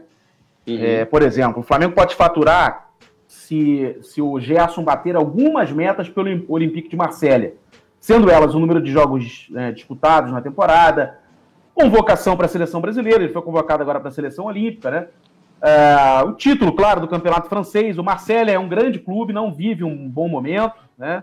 Não vive, não atravessa um grande momento, mas, salvo engano, tem a maior torcida lá da França, né? É um time tradicional da França. Tem o Jorge Sampaoli que está enchendo o saco do pai do Gerson. Tem o presidente do Olympique que vive ligando para cá. Tem três agentes do Olympique aqui no Rio de Janeiro há duas semanas. Né? Então são algumas metas que ele pode bater já como jogador do Olympique de Marseille que vão transformar isso em dinheiro para o Flamengo. Né? É, então o Flamengo estava aparando essas arestas. O jogador ganhou salário, ele queria um pouco mais, queria algumas coisas a mais no salário, e parece que conseguiu. Porque ele não estava muito motivado. A questão que a gente sabe é essa, né? que também estava tra travando a negociação é que ele também não estava com aquela baita vontade de ir, tipo, ah, vou e acabou e dane-se, me, me vende porque eu quero ir. Quando realmente a vontade do jogador faz toda a diferença. Parece que esse não era o caso, que ele estava ali, sabe, aquela coisa meio água de salsicha, ah, não sei, vou, talvez, não sei, talvez eu fique, prefiro ficar. Tava meio indefinido essa situação também do Gerson como é, vontade própria, né? Na verdade, eu entendo que foi o seguinte, cara, isso foi uma malandragem do staff do Gerson. Eu acredito que seja uma malandragem do staff do Gerson, jogou pra galera. Pode ver que quando o cara não tá muito afim, ele mesmo declara, ah, não, não tô muito afim. Aí o que saiu na imprensa foi o seguinte, ah, amigos ligados ao jogador Gerson disseram que o Gerson é, não estava muito afim de ir, que ele, a vontade dele é permanecer no Flamengo. Mas por que isso? Porque Também acho chegasse... que isso aí é blefe, acho que isso é blefe. Exato, Felipe, porque assim, é, se não chegasse num acordo salarial com o Olympique, se não chegasse no, no, no, no, que o Flamengo pediu ao Olympique de Marselha, ele sairia por cima. A torcida ia fazer, fazer exatamente o que está fazendo agora. O torcedor, infelizmente, ele não, não enxerga o futebol e por isso que critica tanto também o Rogério Ceni, que eu acho que é uma crítica exacerbada, exagerada ao Rogério Ceni, que tem sua parcela de culpa, mas não é esse treinador tão ruim assim. Eu, por exemplo, considero o Rogério Ceni melhor do que o Abel Ferreira. Abel Ferreira não trouxe bulhufas ao futebol brasileiro, não trouxe nenhuma nova ideia ao futebol brasileiro. E a imprensa paulista adora comparar o Abel Ferreira ao nosso Jorge Jesus. Jorge Jesus trouxe inúmeras inovações ao futebol brasileiro. O Abel Ferreira está na história do Palmeiras, mas não trouxe nada de novo ao futebol brasileiro. Ele é um técnico retranqueiro, aliás, futebol reativo. É uma coisa. Ah, o Palmeiras continua jogando muito time do Palmeiras. Parecido, né? O Palmeiras jogando muito parecido que era antes dele ativo, aquele estilo de é, é, transição muito rápida, né, de contra o Flamengo mais uma vez, né, de objetividade, futebol de rápido aí. É um time sub, subaproveitado no Palmeiras, né? Mas eu vejo umas comparações assim, Rogério. jogadas do começo. É, exatamente, exatamente. Você vê que o, o Palmeiras tem um baita elenco. Você vê que o banco do Palmeiras é melhor que o do Flamengo. O time titular do Palmeiras talvez não seja, porque o Flamengo tem mais jogadores decisivos do que o Palmeiras. Mas o banco do Palmeiras ele é muito bom. E é subaproveitado. Né? Você vê que o time só joga de uma maneira. Você espera o adversário e sai no contra-ataque. Aí se faz um gol, ele abre a porteira. Se não faz, como aconteceu ontem, né? Ele fica ali atrás, ele não sabe como reagir. É um time que não tem reação. Ah, ganhou a Libertadores no ano passado, ok. Ganhando a Libertadores jogando dessa maneira horrorosa, né? O Flamengo é a Libertadores dando baile, dando show, que aconteceu em 2019. Mas esse Palmeiras aí é o mesmo Sim, Filipão, é o mesmo do, do, do Cuca, é o mesmo Palmeiras de sempre. Agora, essa questão do Gerson, eu acho que ele jogou pra galera, tá? O staff dele jogou pra galera para sair por cima. E vai sair agora por cima. É um baita jogador. Não tem jogador hoje no futebol brasileiro comparado ao Gerson. O Flamengo vai sofrer. Ah, tem o Thiago Maia. É, cara, é um tremendo jogador, mas não é o Gerson. O Gerson joga muita bola. Né? E eu não sei até hoje porque ele não é titular da seleção brasileira. Mas tudo bem, isso é outra, outra história. Agora, o Flamengo vai perder o Gerson. Você acha o Gerson melhor do que o, o, o, o Rodrigo? Você acha o Gerson melhor que o Fabinho, por exemplo? É eu, acho, eu acho, eu acho, eu acho. O Gerson é um monstro. O Gerson é um jogador raro no futebol mundial. E é por isso que o Real Madrid estava aí tentando sondar alguma coisa. Não chegou no dinheiro, parece que não vai chegar a grana do Real Madrid mas falou-se aí do Real Madrid, né? Mas o Gerson é um baita jogador, acho que agora ele está melhor preparado do que quando foi para lá na Fiorentina e na Roma, né? E é um cara que vai fazer muita diferença para o Olympique de Marselha. Talvez o Olympique pode projetar aí, por que não, o título francês. O Lille foi campeão, pô. Porque se, se o Lille foi campeão, o, o, o, Olympique também pode voltar a ser campeão francês. É um, é um campeonato que está melhorando. O Olympique é o time mais tradicional, né? Muito mais, muito mais, muito mais, mais vencedor. Da, da, da, história do futebol francês, com certeza. É o único que tem Champions League na França. Pois é, pois é, é o único que tem Champions League na França. Né? E então, assim, pode ser que ele produza bem lá e de lá vá para outro clube, que essa é a tendência. Ele, ele, se encaixaria, na minha opinião, muito bem num Barcelona ou no campeonato é, inglês, né? Alguns times do campeonato inglês. Né? Então, assim, o Flamengo vai vender o Gerson. É um dinheiro que o Flamengo precisa, o Flamengo precisa fechar o orçamento de 90 milhões. Né? E o Flamengo vai passar dessa quantia ao vender o Gerson. O Flamengo vai passar e vai passar muito a, a, da quantia para vender o Gerson. Não sei como é que vai ser o parcelamento, a gente não tem detalhes assim de como é que vai ser. Parece que o Flamengo conseguiu um parcelamento em dois anos, cortando pela metade. É, mas é, essa grana pode ser utilizada para o Flamengo comprar, em definitivo, o Thiago Maia. São 7 milhões de euros o passe do Thiago Maia. Então, assim, é isso que eu tenho para falar do Gerson. Fez, um, Gerson... fez uma dívida em relação ao Pedro, né? O Flamengo comprou o Pedro, né? Também tem que lembrar disso. O Flamengo tem que pagar Pedro, o Flamengo tem que pagar Léo Pereira, o Flamengo tem que pagar Michael. O Flamengo está pagando as parcelas.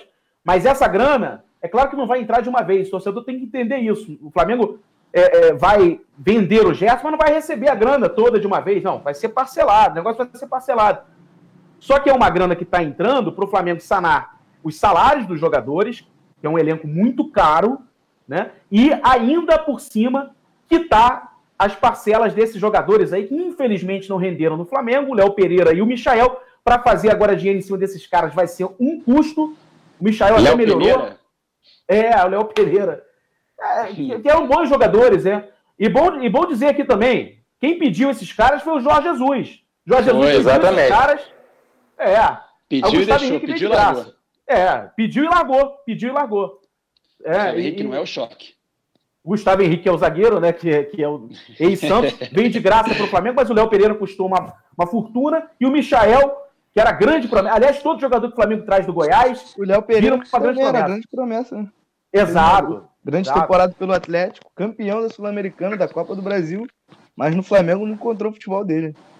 Não rendeu, tá perdido agora. A cabeça dele, né? O cara tava na favela esses dias aí, tava lá em Rio das Pedras, no pagode, cara.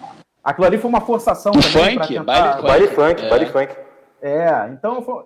É, deu uma forçada também. Castelão, caste... Castelo meu caldeirão. É, Castelo das Pedras, né?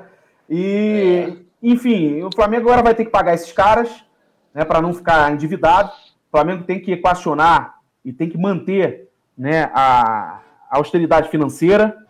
Isso, o torcedor tem que entender isso. O Flamengo não está arrecadando com bilheteria, era um ativo importante do clube. E por isso que vendeu Gerson. Perdeu uma grana preta também, perdeu metade ou mais, entendeu? Dos sócios torcedores.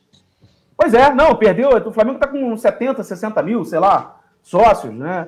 Então, assim, é, o pessoal que está aí ativo, ainda bancando o clube. Então, assim, ah, o torcedor, ah, mas não pode deixar o Gerson embora e tal. Mas vai vender quem, cara? Quem que o Flamengo pode vender hoje para fazer esse dinheiro todo? Não tem, não tem. O Everton Ribeiro não vale isso tudo por causa da idade, né? Aí você. Só se vender o Gabigol. Aí vender um Gabigol vai fazer um dinheiro astronômico. Vai vender o Pedro.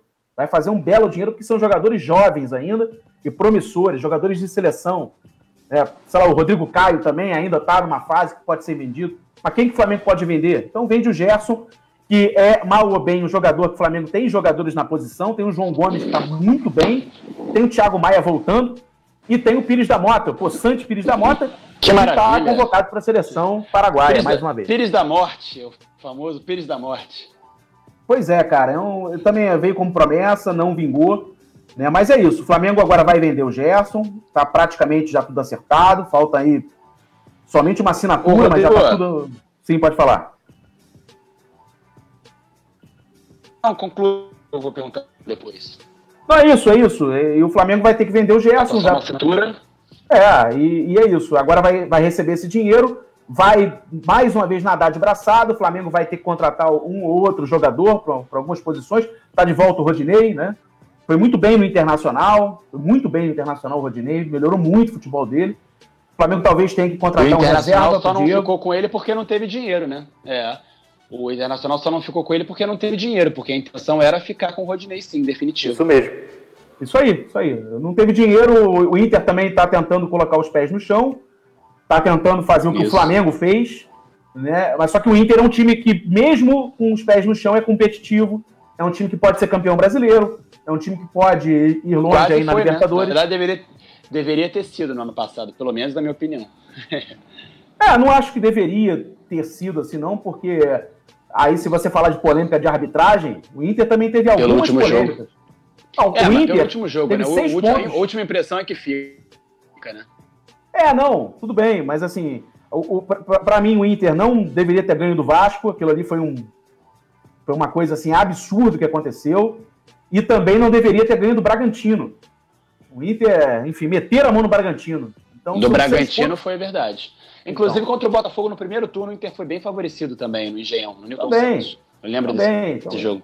Então são várias. É, o Campeonato Brasileiro, a única, vantagem, a única vantagem realmente dos pontos corridos é que se dilui nisso, né? Mas de fato, chegar na final, quer dizer, no último jogo, na última rodada, e acontecer aquilo, dois erros clamorosos, né? Aquele pênalti lá do Fagner na mão que o juiz deu, depois o VAR mandou voltar. É pior ainda o juiz ter dado o VAR ter mandado voltar, que ainda mostra uma interferência do VAR que não deveria ter tido na posição do ato do campo, enfim, absurdo. E aquele, aquele gol anulado lá também no final que o Cássio, que deram falta no Cássio, que foi muito mais mão de alface do Cássio do que qualquer tipo de falta no goleiro corintiano.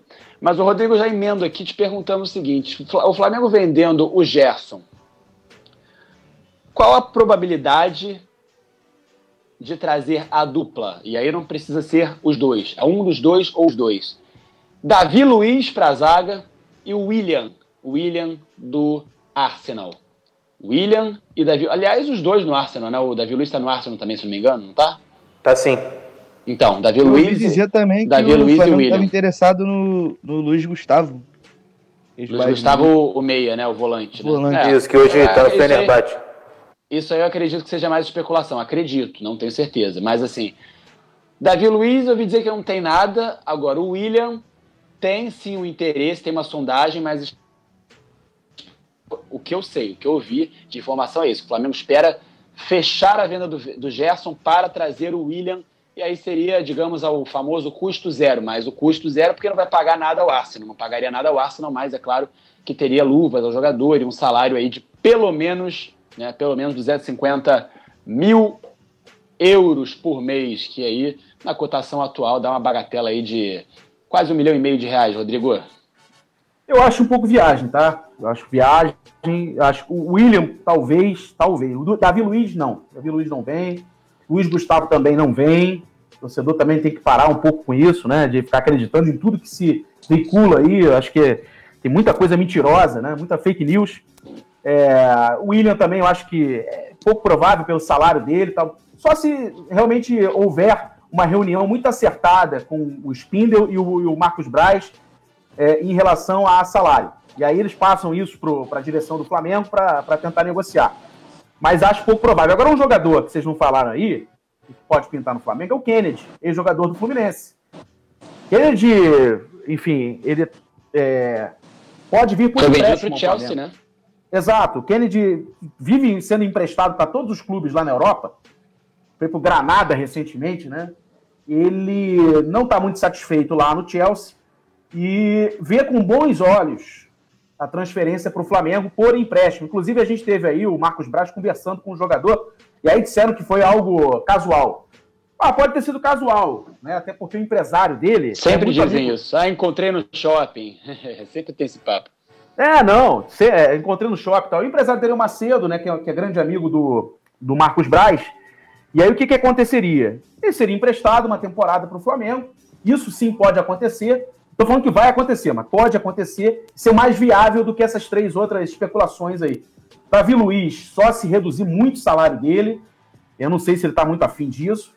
É, William também só se reduzir muito o salário dele, eu também não sei se ele vai estar afim disso. E o Luiz Gustavo está zero possibilidade. Eu acho que sim, o torcedor tem que botar o pé no chão. O Flamengo vai deve reforçar aí com algum zagueiro, alguma coisa assim.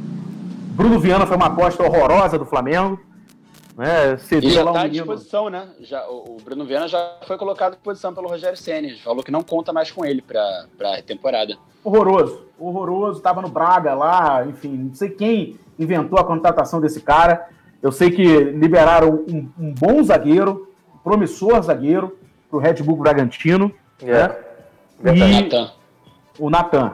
É um promissor zagueiro. Não tô falando que a gente também adora falar, ah, não, é, é igual o goleiro, Hugo Souza. Esse Hugo Souza Exatamente, é um é. já, já, é titular absoluto da seleção brasileira. Pode dar a camisa para ele. É, eu vi muito, eu vi, eu vi muito rubro-negro desdenhando, né, do próprio Diego Alves, quando tava com aquele imbróglio do da renovação. Não, não precisa de Diego Alves, não. A gente tem o Hugo. Não precisa. Não foi, Rodrigo? Exato. Muito torcedor falando isso. Exato. Hugo Souza é um baita goleiro, tá? É, é, ele, ele tem todos os fundamentos. O grande problema do poten... Souza... Quer dizer, a questão de sair com os pés, né? Do jogo, do jogo com os pés, realmente ele deixa, deixa a desejar ainda, né? Não só isso, a cabeça dele. É, Acho que ele se perdeu, é, ele terminou com a menina lá, tava noivo da namorada dele, terminou resenha, por Resenha do Neca, resenha do Neca. Ele, pois é, Mateuzinho é, é. e Thales Magno. Aí, tá vendo? É assim, são. são, são... Estou falando que o, que o Mateuzinho é péssima influência, não, mas ele teve uma, uma influência muito ruim, se perdeu. A soberba foi muito grande por parte dele. Acho que cresceu ali a, a, a condição, né? Estufou o peito e falou: agora eu sou o, o, o brabo. Mas o Rodrigo, assim, né? o Rodrigo, a questão é: ele tem 20 anos, eu acho, 20, 21, 22, não sei, máximo. E olha só, um cara que vem, obviamente, que perdeu o pai, que não é só isso, mas é, um, é um grande, uma grande perda, que vem de uma origem humilde, né, uma origem pobre. E além disso, cara, tô, eu tô falando isso para corroborar que assim, até eu, até você, até o Brian, até o Felipe, até o PC, nos seus quase 60 anos, com, de repente o cara passa a ganhar, sei lá, sei lá quantos mil reais por mês. Aí, opa, peraí, vamos renovar o contrato. Aí renova o contrato uma vez, aí aumenta o salário. Ô, oh, não, peraí, vamos renovar de novo até 2025. Aí renova mais uma vez. Aí mais aumento de salário ainda. É puxado, né? Pra cabeça e sem contar, aguentar. E, e sem contar a moral. Fortes, né? E, é. Isso aí, a torcida é, aplaudindo ele, né? O Jaguar também de 400 mil que ele, que ele adquiriu, né? Toda essa isso. questão aí. Os holofotes, claro, a fama, né? A fama, enfim, todo, todo todo, todo o, como é que diz o Neymar, os parças ali, os puxa-sacos. Claro, a bajulação é difícil, né? Difícil aguentar para qualquer um, não é fácil não. Botar um negócio desse, fama e sucesso, amigo, financeiro, é brabo. Poucos jogadores que têm cabeça para isso, né? Para suportar coisas assim. Muito, muito poucas pessoas que têm, não é só jogador, não. Eu vou te falar outra coisa é, aqui. É, falando que... no universo do futebol, né, David? Sim, mas estou falando da vida também. Mas diga, Rodrigo. Não, eu vou falar outra coisa aqui. Eu falei do Hugo Souza, a cabeça dele não tá legal.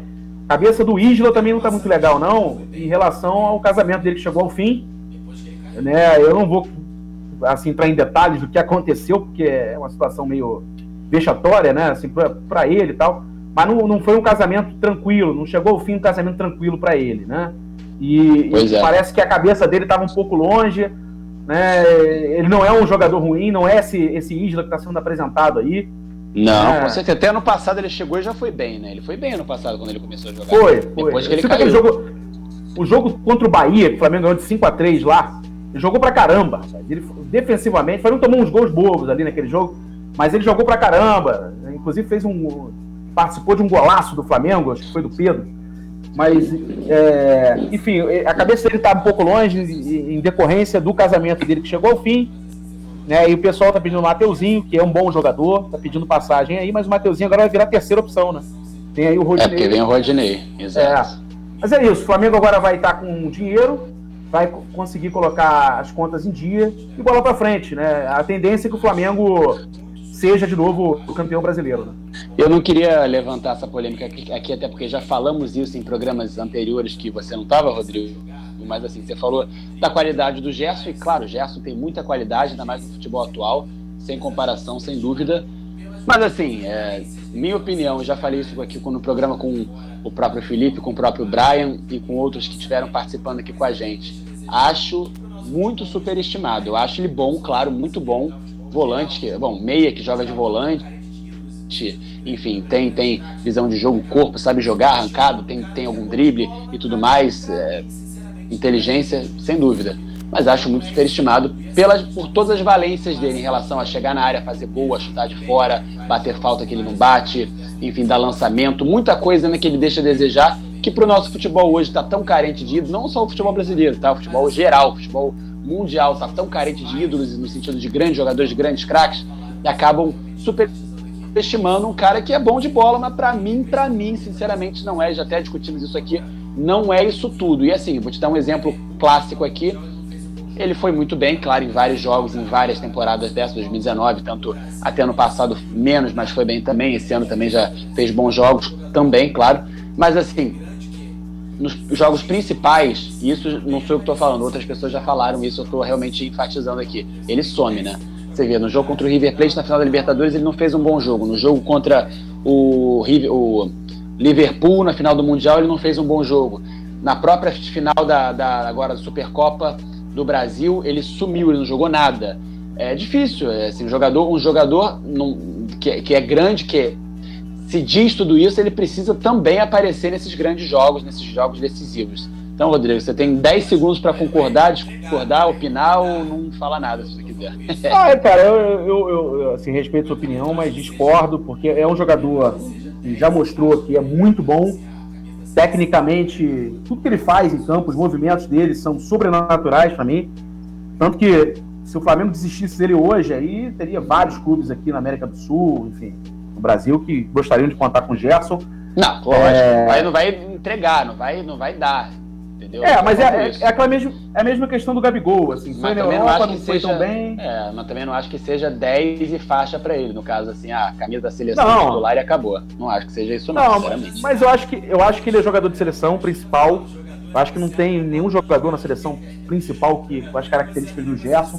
É, é um cara que se também tiver a cabeça no lugar ele vai arrebentar, por exemplo, os últimos jogos não vem jogando bem. Por quê? A besteira tá no Marcélia. Claro, isso é evidente.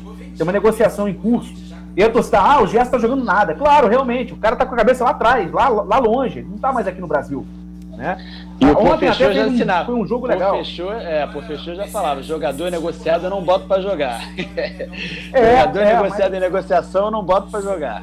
Foi o que aconteceu é, com o Paquetá tem... também, né? Quando ele foi vendido ao Milan, também a torcida caiu de pau em cima dele, né? Porque ele começou é. a jogar muito mal realmente, porque tava com a cabeça na Itália. E né? esse jogou vendido, né? Esse jogou realmente Isso. já concretizado a negociação. É, igual o caso do Kaique no Fluminense aí, né?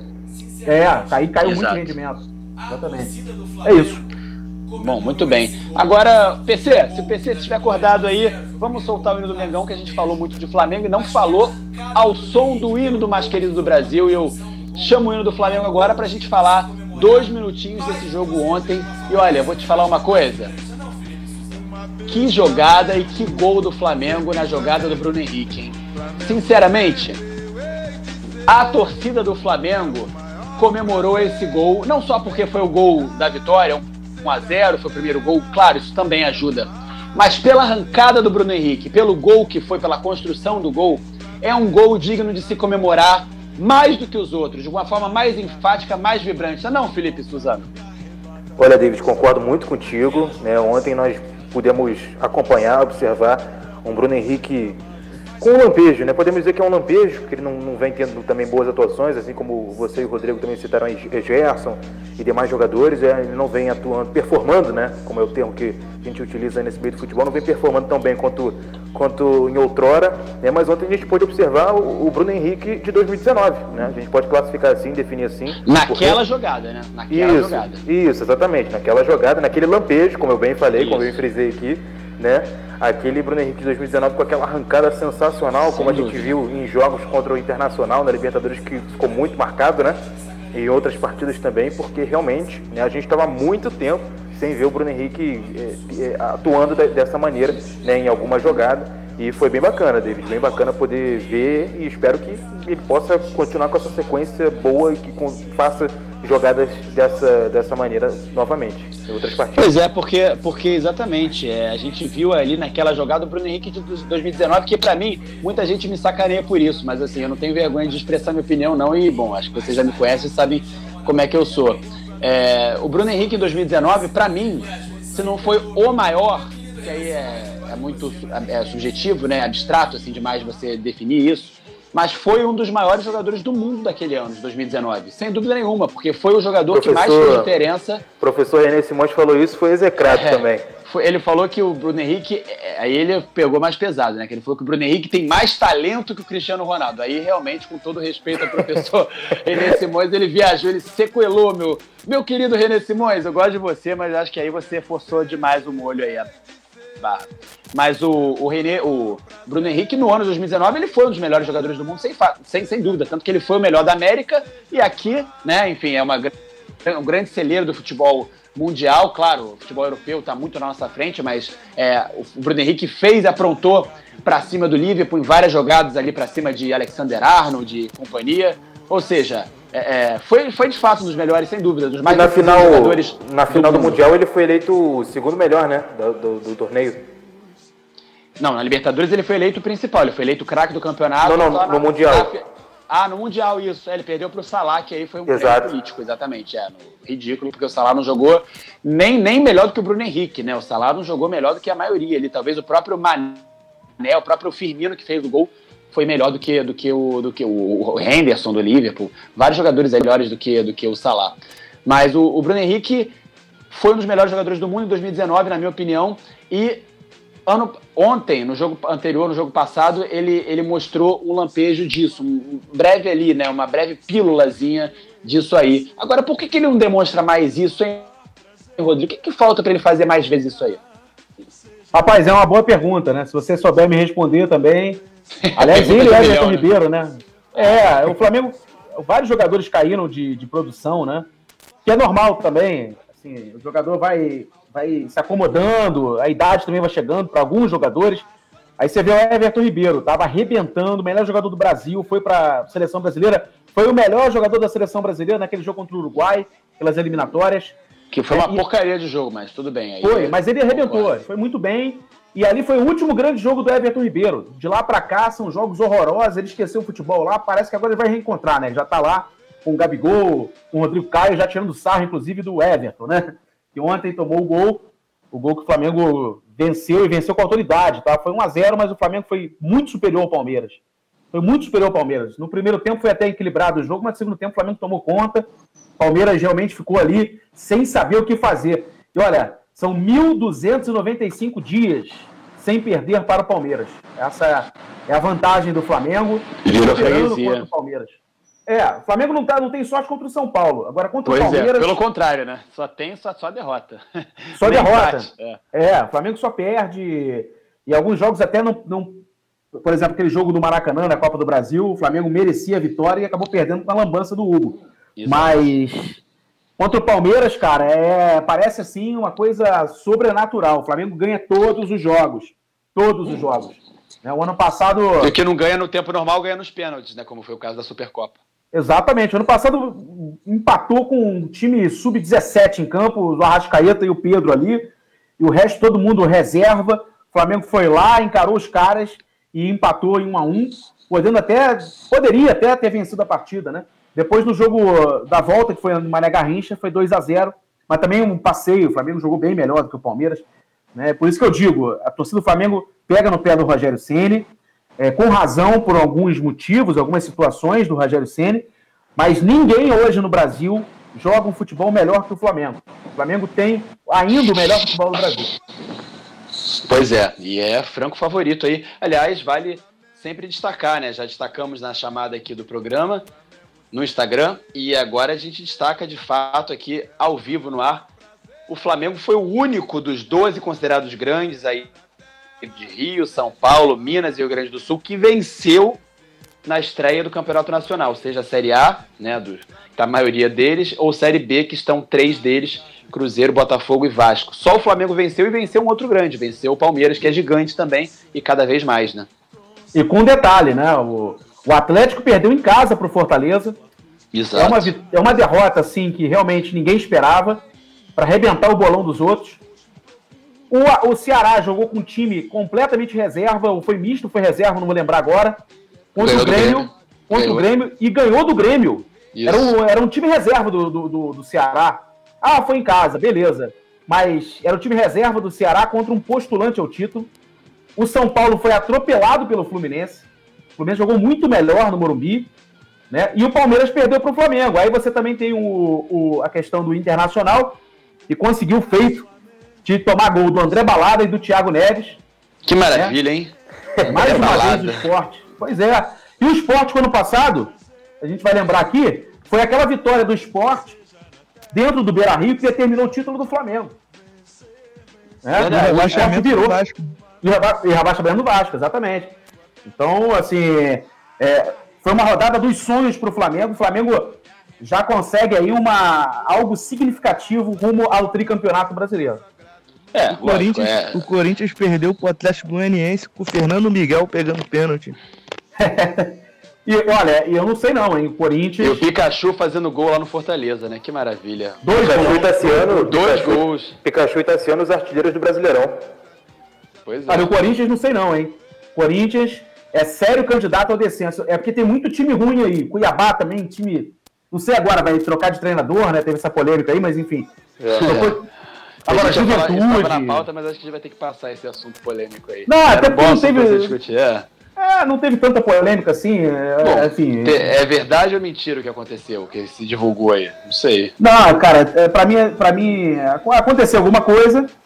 Eu, eu acho que realmente o, o, houve lá um, um atrito entre o, o galã, o, galã, o galã dos técnicos, o galã dos técnicos, Roberto, o Alberto Valentim. É, mas não, isso aí, isso aí, não, isso aí, não, isso aí acho que é mentira, cara. Isso aí, algumas pessoas que eu conheço, assim, que, que, que conhecem, eu não conheço o Valentim, assim, não tenho intimidade com ele, mas algumas pessoas aí da imprensa que conhecem o Valentim já falaram, não, isso aí é balela, cara. Aconteceu inclusive, alguma coisa. Inclusive o Valentim já até é, soltou uma nota falando que vai acionar os advogados dele para quem soltou essa notícia aí sobre esse caso. É, e uma, de, é uma irresponsabilidade muito grande também divulgar uma coisa dessa na imprensa. Até algumas pessoas fizeram coro aí ontem. E, pô, não pode, cara. Você tem que apurar. Não, não, não existe isso de você dar uma notícia sem apurar, cara. Ah, mas eu vejo mais na mídia alternativa, né? No, no WhatsApp, né? São os, é, é o Rádio Zap Zap que, que divulgou não, isso. Mas não teve gente, uma mídia grande, não. Mas, teve gente lá, teve, teve blog, teve, teve gente lá do, do Mato Grosso que deu essa, essa informação aí, absurda, sem apurar. Aí depois deram uma informação que ele brigou com um jogador no vestiário, que jogou garrafa d'água no presidente. Então, eu acho assim, que teve lá uma indisposição e que ele foi demitido por uma série de, de fatores, né? De... E agora vamos ver o que o Cuiabá vai arrumar na Série A. Inclusive, eu vi, eu vi torcedores do, do Cuiabá falando sobre o assunto e que apesar do Roberto Valentim ainda estar tá invicto no Cuiabá. Alberto Valentim. Alberto Valentim ainda está invicto no, no Cuiabá, o time vinha se apresentando muito mal. E os adversários do Cuiabá no campeonato regional eram muito abaixo do, do nível técnico do próprio Cuiabá e era sempre jogos com muita dificuldade de, de vencer. Então reclamavam, reclamavam muito do trabalho do, do Alberto Valentim, mesmo sendo campeão e não ter perdido nenhum jogo ainda. É, Brian, o Brian, e se for isso, tá correto, tá? Porque assim, o campeonato, se o campeonato carioca já é ruim, se o campeonato mineiro já é ruim, você imagina gaúcho. o campeonato mato-grossense. O isso, gaúcho é. também, mas o, o, gaúcho é até mais competitivo. Assim, em comparação até o carioca. Tem bons times do Rio Grande do Sul. Em comparação ao campeonato carioca, que é horroroso. Mas você imagina o campeonato de Mato Grosso. Aí, se você não performa bem no campeonato de Mato Grosso, como é que você vai projetar alguma coisa no Campeonato Brasileiro? Então, se foi esse o pensamento, acho corretíssimo. Corretíssimo. Mas o tem que resolver único- logo no início. Mas o problema, né, Rodrigo, é esperar o brasileiro começar para demitir, né? Ainda mais com essa nova regra dos treinadores, né? ama- Amadorismo da diretoria do Cuiabá. Verdade, verdade. É, não, não, total, total. Mas assim, se, se houve esse erro, que bom que foi corrigido na primeira rodada. Porque vamos, vamos colocar aqui: o Cuiabá luta para permanecer na Série A, certo? O projeto deles é, quem sabe, é igual o Red Bull: é permanecer um ano, fazer caixa, para o ano que vem, quem sabe, disputar algo melhor, né? Uma Sul-Americana, uma pré-Libertadores, não sei. Né? Então vamos lá, você empata na, na primeira rodada com Juventude, cara, que é uma obrigação ganhar. Para permanecer na Série A, do décimo ao, décimo, ao vigésimo colocado, você tem que ganhar quase todo mundo ali. Aí você pode perder para os melhores aí, os, os sete, oitavos, primeiros melhores clubes do Campeonato Brasileiro. Aí você é uma derrota aceitável. Agora, você empatar com o Juventude em casa é brincadeira, né? E aí você pode colocar isso, ah, pô, a gente errou realmente, cara. Tava jogando mal, e agora a gente viu, se, se, se não ganhar do Juventude, vai ganhar de quem? Juventude é postulante ao vigésimo posto do Campeonato Brasileiro, tá? Juventude provavelmente vai ser o lanterna do Campeonato Brasileiro. É um time muito ruim. Então, se você empata em casa com o Juventude, a projeção que você pode, pode, pode fazer é que vai sofrer até o fim. E o seu Corinthians é outro time que deve cair também de divisão. Deve E outro- cair. Fala, Brian. E outro time que também já se movimentou logo no início foi a Chape, que tomou um varreio do, do Bragantino na primeira rodada, mandou seu treinador embora e trouxe o Jair Ventura. Já ah, anunciou ele vai ser o treinador da Chape no Campeonato Brasileiro aí. É, pois é, cara, é uma coisa assim também que eu não entendo, né? Jair Ventura, o empresário dele é bom, porque toda hora ele pinta num clube, enfim. Mas é, é outra, Chape também é outra que deve cair. né? E o Corinthians, eu vou falar aqui pra vocês, cuidado, o Corinthians não tá com dinheiro, o time, o elenco do Corinthians é muito ruim, é pífio, e, e deve realmente sofrer até o fim. A exemplo que já aconteceu com o Fluminense, ou com o Fluminense não, perdão, com o Botafogo e o Vasco. Ano passado, ambos caíram, e agora temos essa Série B espetacular, né? Botafogo, Vasco, Cruzeiro e outros clubes. É isso aí. Então vamos passar aqui, porque a gente está com um programa, já está atrasado na verdade, mas aqui na Rádio Web Total a gente tem essa moral da produção, nosso PC, querido PC, santo PC, tá aí, sempre nos estendendo a mão, né? Sempre nos ajudando. Então vamos lá. Com a colaboração do PC, vamos passar para o próximo tema aqui. Eu já quero puxar o assunto do Fluminense, porque o Flusão não levou, mas foi melhor do que o São Paulo, tricolor paulista. Vamos falar do Flusão aí, com o hino do Tim Maia, cantado pelo Tim Maia. Grande Tim, aliás. Achados aí, achadas novas músicas do Tim Maia, que maravilha, hein? Cantando em espanhol, eh, versões aí de músicas dele. Realmente, Tim Maia, eterno demais. Mas muito bem, eh, vamos lá. Alguma dúvida para vocês em relação a que o Fluminense foi melhor do que o São Paulo? O Fluminense foi bem. Aliás, tem um amigo tricolor aí, fanático, que acompanha bastante né, o, o Fluminense, enfim, entende bastante também. Eu, inclusive, ouço bastante, levo muito em consideração a opinião dele. E ele fala o seguinte, que foi um dos melhores jogos do Fluminense com o Roger Machado. Já tinha sido contra o River, apesar de o River, enfim, tá todo em frangalho do jeito que estava e tudo mais, mas o Fluminense no primeiro tempo foi ali para cima do River e jogou bem diferente, né? Numa postura bem diferente, tanto tática quanto técnica.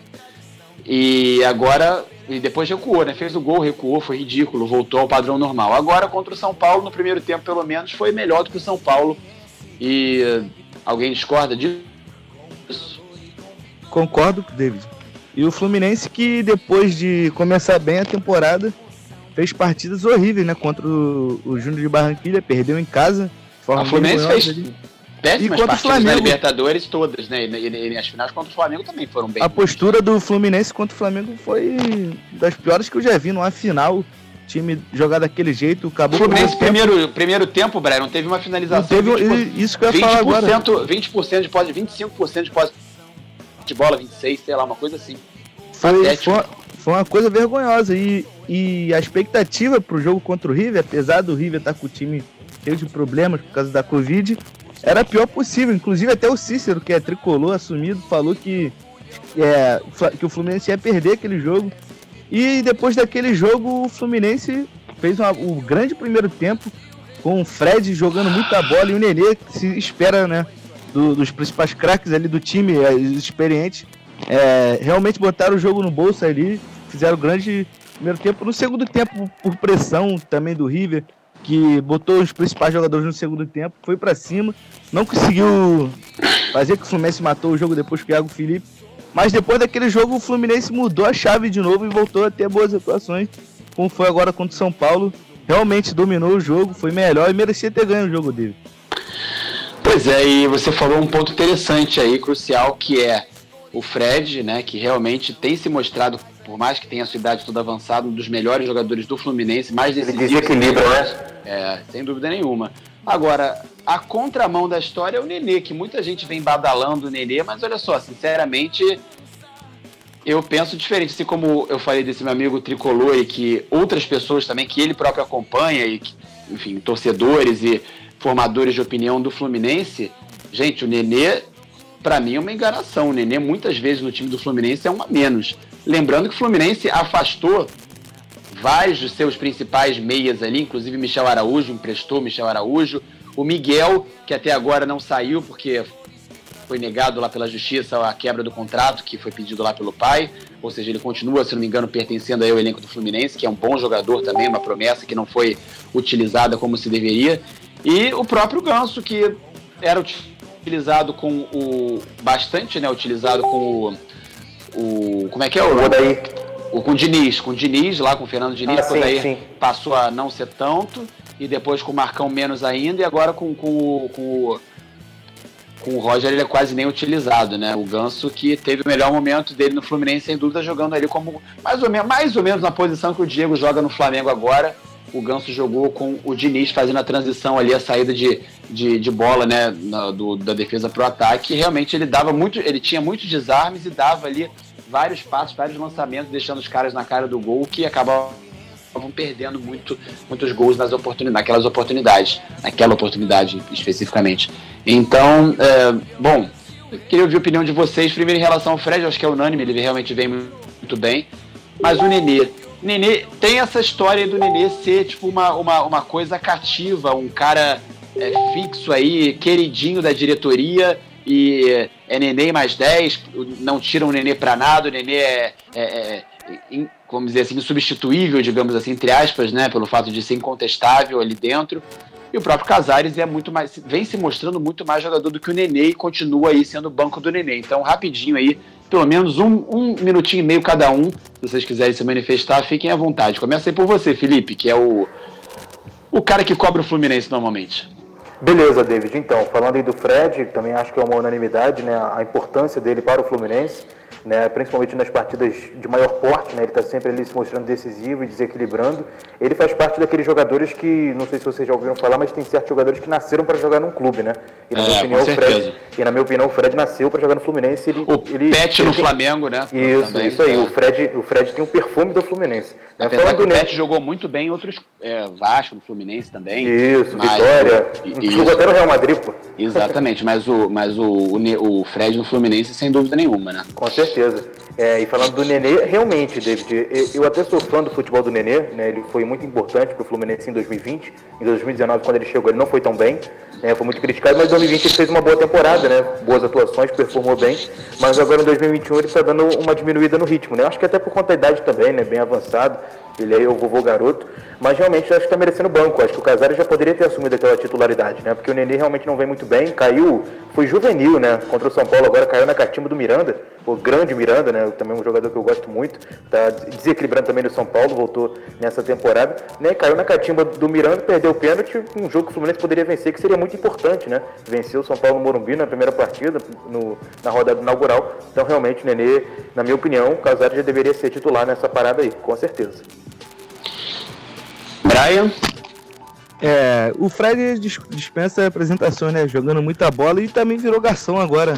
Depois de, de uma certa idade, agora o Fred distribui passe. Foi muito importante contra o, contra o River. E o Nenê vem acontecendo com o Nenê muito parecido com o que aconteceu com ele no Vasco. Ele chegou jogando bem, chegou jogando bem, é, sendo um dos principais jogadores. Depois foi, foi caindo, caindo, caindo, até que quando a torcida já não, não queria mais ele como titular, falava que ele atrasava o jogo, era muito lento no meio de campo, e, e no Fluminense vem, vem acontecendo a mesma coisa. Ele, o Fluminense vem é, jogando de trás com o Martinelli com, com um ritmo mais acelerado e o Nenê ele domina a bola, enrola. Ele tem uma jogada muito característica, ele domina a bola com a esquerda, coloca o corpo na frente e fica petricando a bola para frente e para trás assim. Deixa uma falta. E muitas das vezes ele ele enrola muito o jogo e quando o Casares entra no lugar dele, o Casares domina a bola e já procura um, um ponto de velocidade, o Miguel, o Luiz Henrique ou o Gabriel Teixeira e acaba sempre achando um passe interessante pro, pro gol. É, e até algum lançamento, como foi pro Caio Paulista no jogo contra o Santa Fé, se eu não me engano. Foi o gol da virada do Fluminense. Então eu concordo sim que o Nenê não vem tendo mais boas atuações. É, eu acho até que ele é importante para estar tá no elenco, para entrar no segundo tempo, quem sabe para fazer esse o jogo parar como ele gosta de fazer. Mas no momento o Casares para mim está sendo mais jogador e merece ser titular dele. Pois é, eu tô lendo um texto aqui, até que esse meu amigo me mandou para dar os créditos, é o texto escrito pelo Dedé Moreira, que acompanha o Fluminense há 40 anos escreve no Flupress há 7. Aí o trecho que ele falou é o seguinte: é, reconheçamos aqui que o Nenê não é mau jogador, foi útil em alguns momentos, é bom finalizador de média distância, bate bem na bola, tem bom aproveitamento nos pênaltis, apesar de sábado, né, que perdeu, e não há problema em compor o elenco do Fluminense. O problema é minutagem. Amigos, estamos falando do óbvio. Entre as opções do elenco, não há problema em Nenê ser o preferido de todos, até há. Mas vamos concordar. Ele, não há problema, depois disse que há, mas tudo bem. Mas vamos concordar que a diferença entre os que disputam essa posição não é enorme, a ponto de um jogar alguns jogos mais de 80 minutos, a maioria mais de 60, que no caso é o Nenê, e outros é, e uns outros uns 10 ou, ou até 0 minutos. Né? É sabido que com o passar do tempo de jogo cai o rendimento e em algum momento quem está no banco passa a ser uma melhor opção de quem está em campo é, cansado. No momento que pede deslocamento constante, é, no futebol que pede deslocamentos constantes, pressão na bola, mobilidade no modelo que o Roger adapta, né? É, de desarmes e interceptações sem a posse de bola e saídas em transição, não dá para jogar meia boca porque precisa se poupar, já que tem a certeza que só sai depois da metade do segundo tempo. Isso não acontece, isso não aconteceu com nenhum jogador do Fluminense, mas com o Nenê. Enfim, Aí ele cita o Deco aqui, é um texto interessante, vale a pena a leitura aí no Netflu, tá lá no Netflu, Dedé Moreira, quem, para quem quiser conferir o texto na íntegra. Mas aí, Rodrigo, faltou você dar sua opinião. Eu vou dar bem rápido aqui. Eu lembro que o Casares entrou no jogo contra o Júnior Barranquilla. Lá, o Fluminense perdeu por 2 a 1 esse jogo e o Casares fez uma. provocou ali uma atuação horrorosa. Né? Ele talvez tenha sido o único jogo que eu me lembre aqui que ele saiu jogando e não o Nenê. Depois entrou o Nenê na partida no lugar dele. Né? E o Casares não fez lá uma boa atuação. Então é uma, é uma coisa para o Fluminense ficar atento. Porque são dois jogadores de nível técnico alto. Casares é um jogador que a gente conhece, que é, que é meio perdido, né? Ele começa muito bem, depois vai caindo também de rendimento. Problemático de cabeça, né? É isso. É. O Nenê não é de cabeça o problema dele, mas eu, eu, se não me engano foi o Felipe ou foi o Brian que falou que o Nenê, ele começa muito bem, foi assim no Vasco, e depois vai caindo, né? E uh, o Casares começou muito bem no Fluminense, mas sempre vindo do banco de reservas.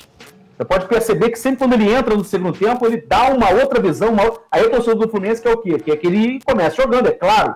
Se você está melhor do que o Nenê, ele tem que começar jogando. Só que essa partida pela Libertadores, que o Fluminense também não jogou bem, o time inteiro não jogou bem, mas o Casares foi titular e não fez uma apresentação digna, né? Não fez uma boa apresentação, né? O Fluminense jogou com, deixa eu ver aqui até a escalação, Marcos Felipe, Calegari, Nino, Lucas Claro, Danilo, Iago, o Martinelli, que também, enfim, é, um pouco de comentário sobre o Martinelli. O Kaique, que é um grande jogador, mas já também está com a cabeça na Europa, o Luiz Henrique e o Fred. O Casares não foi tão bem assim.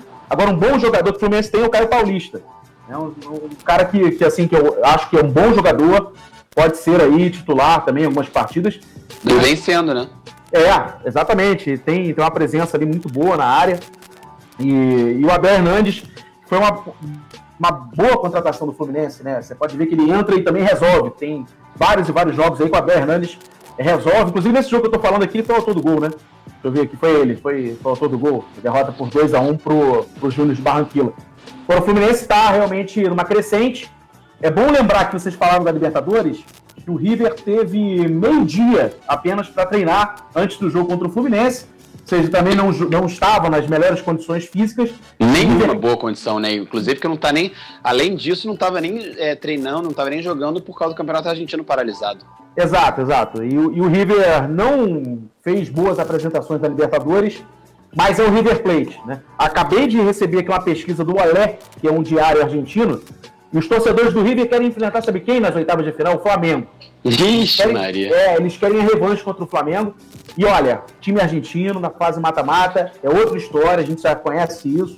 Né? Agora, o Fluminense é, não tem nada a ver com isso, jogou muito bem, foi um jogo histórico sim. O Fluminense foi é, e fez uma partida histórica contra o River Plate, ganhou de um time que é, para mim, ainda melhor da América. Né? Talvez time, time, o Flamengo esteja em melhor momento, mas é, nos últimos três anos o River é o melhor da América. E jogou... cinco, né? Desde 2015, campeão, 15, vice em 2018, vice em 2019. É, campeão de novo em algum outro momento, algum outro ano? Não, o ano passado foi semifinalista. E né? é, perdeu o primeiro jogo pro Palmeiras, depois deu um baile no é, Palmeiras. Eu falei vice em 2018, não, campeão em 2018, campeão em 15, 18, 20, Isso. 19 e sempre isso ano passado. Foi operado contra o Palmeiras no Allianz Parque. É, eu, eu, eu, nem digo que foi tão operado assim, não, porque depois eu fui rever assim, os lances e realmente a arbitragem acertou.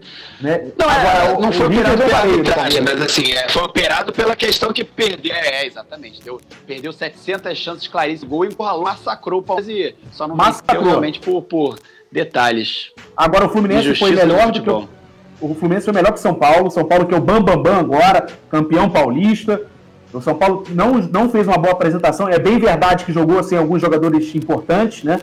É, o Daniel Alves acho que não jogou, o Luciano também não jogou. É, teve mais alguém que não jogou ontem, anteontem, né?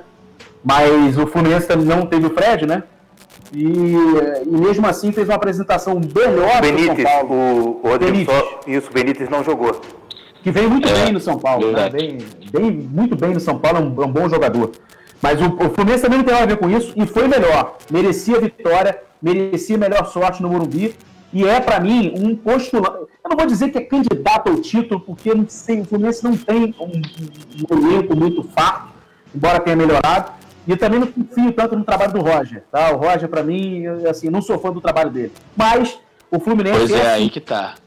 É, o Fluminense deve ficar ali em terceiro ou quarto lugar, ou de repente beliscar aí um vice-campeonato, tá? Porque o Atlético é ainda é inconstante, é, o Atlético é, tem, tem muitos bons jogadores, mas é mal treinado, é, pro seu Cuca, é mal treinado, o Atlético é muito inconstante, e é, os times do Sul também não aspiram muita confiança. O São Paulo pode ser que faça uma graça, e o Palmeiras é sempre o Palmeiras, né? Apesar do Abel Ferreira eu não gosto muito do trabalho dele, mas o Palmeiras é, é sempre postulante ao título do Flamengo. Então esse, e o Fluminense tá nesse bolo aí, cara. Acho que não vai, não vai decepcionar, não. Vai fazer de novo uma, uma bela campanha. É isso aí, muito bem. Então fechamos aí a conta falando do Flusão, que o Rodrigo Machado, caraca, hein? Promessa aí de vice-campeonato, quem sabe o Fluminense chegando na segunda posição. Quem sabe de novo por que não, né? Flamengo campeão e Fluminense vice. Ia ser bonito, uma briga carioca que nunca aconteceu pelo título brasileiro nos pontos corridos. Realmente ia ser bem interessante. A gente espera que algo assim aconteça. Muito bem, agora a gente fala do vexame, né? A parte triste aí, mais triste do futebol carioca no final de semana, que foi o vexame do Vasco da Gama, o gigante da colina, decepcionou e decepcionou feio.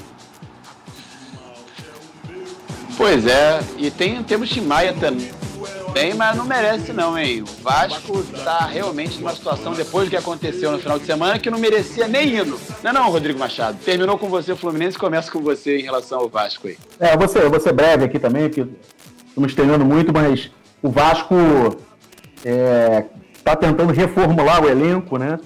É, se reforçando. Tem o Marcelo Cabo, que, que é um bom treinador.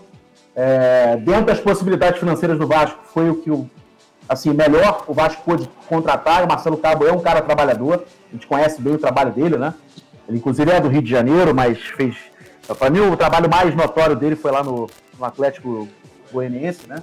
É, mas, assim, o Vasco já não vem apresentando bom futebol há algum tempo. Ele conseguiu a proeza de perder para o Botafogo, que para mim é um dos piores times do Brasil. Pois é, é, e tava todo mundo decretando que seria um passeio, né, do Botafogo, do Vasco em cima do Botafogo na final da Taça Rio, na famigerada final da Taça Rio, e não foi bem isso não, né? Foram dois jogos horrorosos e bem equilibrados, inclusive no segundo o Botafogo foi até melhor. O Botafogo mereceu, quem sabe, uma vitória por um placar mais elástico ter sido campeão da tal Taça Rio aí no tempo normal. É, não, e assim, primeiro jogo ganhou, assim, com erro da defesa do Botafogo, um cruzamento, gol do, do Vasco. Né? E o segundo jogo perdeu para o Botafogo em casa, um jogo que, aliás, o Vasco não jogou. E, e, aí teve o goleirão, né, cara? Teve o nosso Vanderlei pegando três pênaltis. Claro, o Botafogo também, assim, ajudou demais. Três cobranças ridículas. né? Verdade. Cobrança que se, se fizesse na pelada, eu, eu, ia ser chutado na pelada. O pessoal ia meter a, a ia, tomar, ia tomar uns pesco, tomar uns pescotapas, né? Com certeza. Pô, joga um futebol aqui que se eu fizer isso aqui é, por muito menos eu, eu fui retirado da pelada aqui a pontapé, pô. Então, assim. Cara, é... só pra, só pra um, um, segundo de parêntese aqui, quando eu fui jogar um campeonato no PH, que eu estava no PH. Nossa, primeiro jogo, ganhamos, acho que ganhamos, 2 a 1 um, gol da vitória meu, beleza. Aí, segundo jogo, empatamos 0 a 0 cobranças de pênalti. Eu fui lá, fui fazer a cobrança decisiva, dei aquela paradinha, o goleiro não se mexia, eu não tive força, toquei o goleiro só parou a bola com o pé. Que coisa triste. Nossa senhora. A galera, galera ficou com raiva de mim, ô, é mais ou menos isso que você tá falando. a galera não ficou feliz, não. Só faltou os pescotapas, mas assim, vou te falar que teve mais coisa, hein? E olha que é. foi um time montado ali meio na hora, um catado. E a gente, ele, ele, que nem o Paraguai na Copa de 98, eliminados invictos, hein? Que maravilha. é, assim, vamos ver o desenrolar do, do Vasco no ano, cara. Mas assim, é bom que se diga que o trabalho do Operário de Ponta Grossa, né? O Operário, que é um time do Paraná, ele é muito bem feito já há algum tempo. E não é muito surpresa para mim o Vasco perder em... Assim, é porque perdeu com autoridade, sabe? Foi 2 a 0 mas podia ser muito mais. E principalmente no primeiro tempo, o Vasco fez uma partida horrorosa. E, e é, é preocupante porque perde em casa logo no início do campeonato. É, o Vasco, para mim, não vai correr esse risco. O pessoal tá brincando aí de Série C. Acho que o Vasco vai. Tal, assim, o pior dos cenários vai ficar na Série B. Rodrigo, se o campeonato terminasse hoje, o Vasco estaria rebaixado para a Série C. É. Mas acho, que, olha, eu acho que o Vasco não briga, tá? Para a Série C, não. Eu acho que o Vasco vai brigar pelo acesso, mas se mantiver essa pegada aí, vai ficar no meio da tabela, cara. Vai, vai terminar em nono, em décimo lugar. E vai, esse vai ser o, que já é tri, O que já é triste demais, vamos falar a verdade, né? Já é, é triste é, pra chuchu, né? Eu, é, eu, eu, assim, eu confesso que, claro, como torcedor e tal, a gente, fica, a gente brinca com a situação do Cruzeiro, mas, mas o Cruzeiro, ao contrário de Vasco e Botafogo, o Cruzeiro vinha de conquistas importantes, Copa do Brasil, uma sequência de títulos importantes, o Cruzeiro vinha brigando na parte alta da tabela, com grandes jogadores, aí cai de divisão e agora não. Inclusive no ano que caiu, no ano que caiu, o Cruzeiro era favorito ao título, era considerado favorito ao título. Se você. Verdade, pra você ver.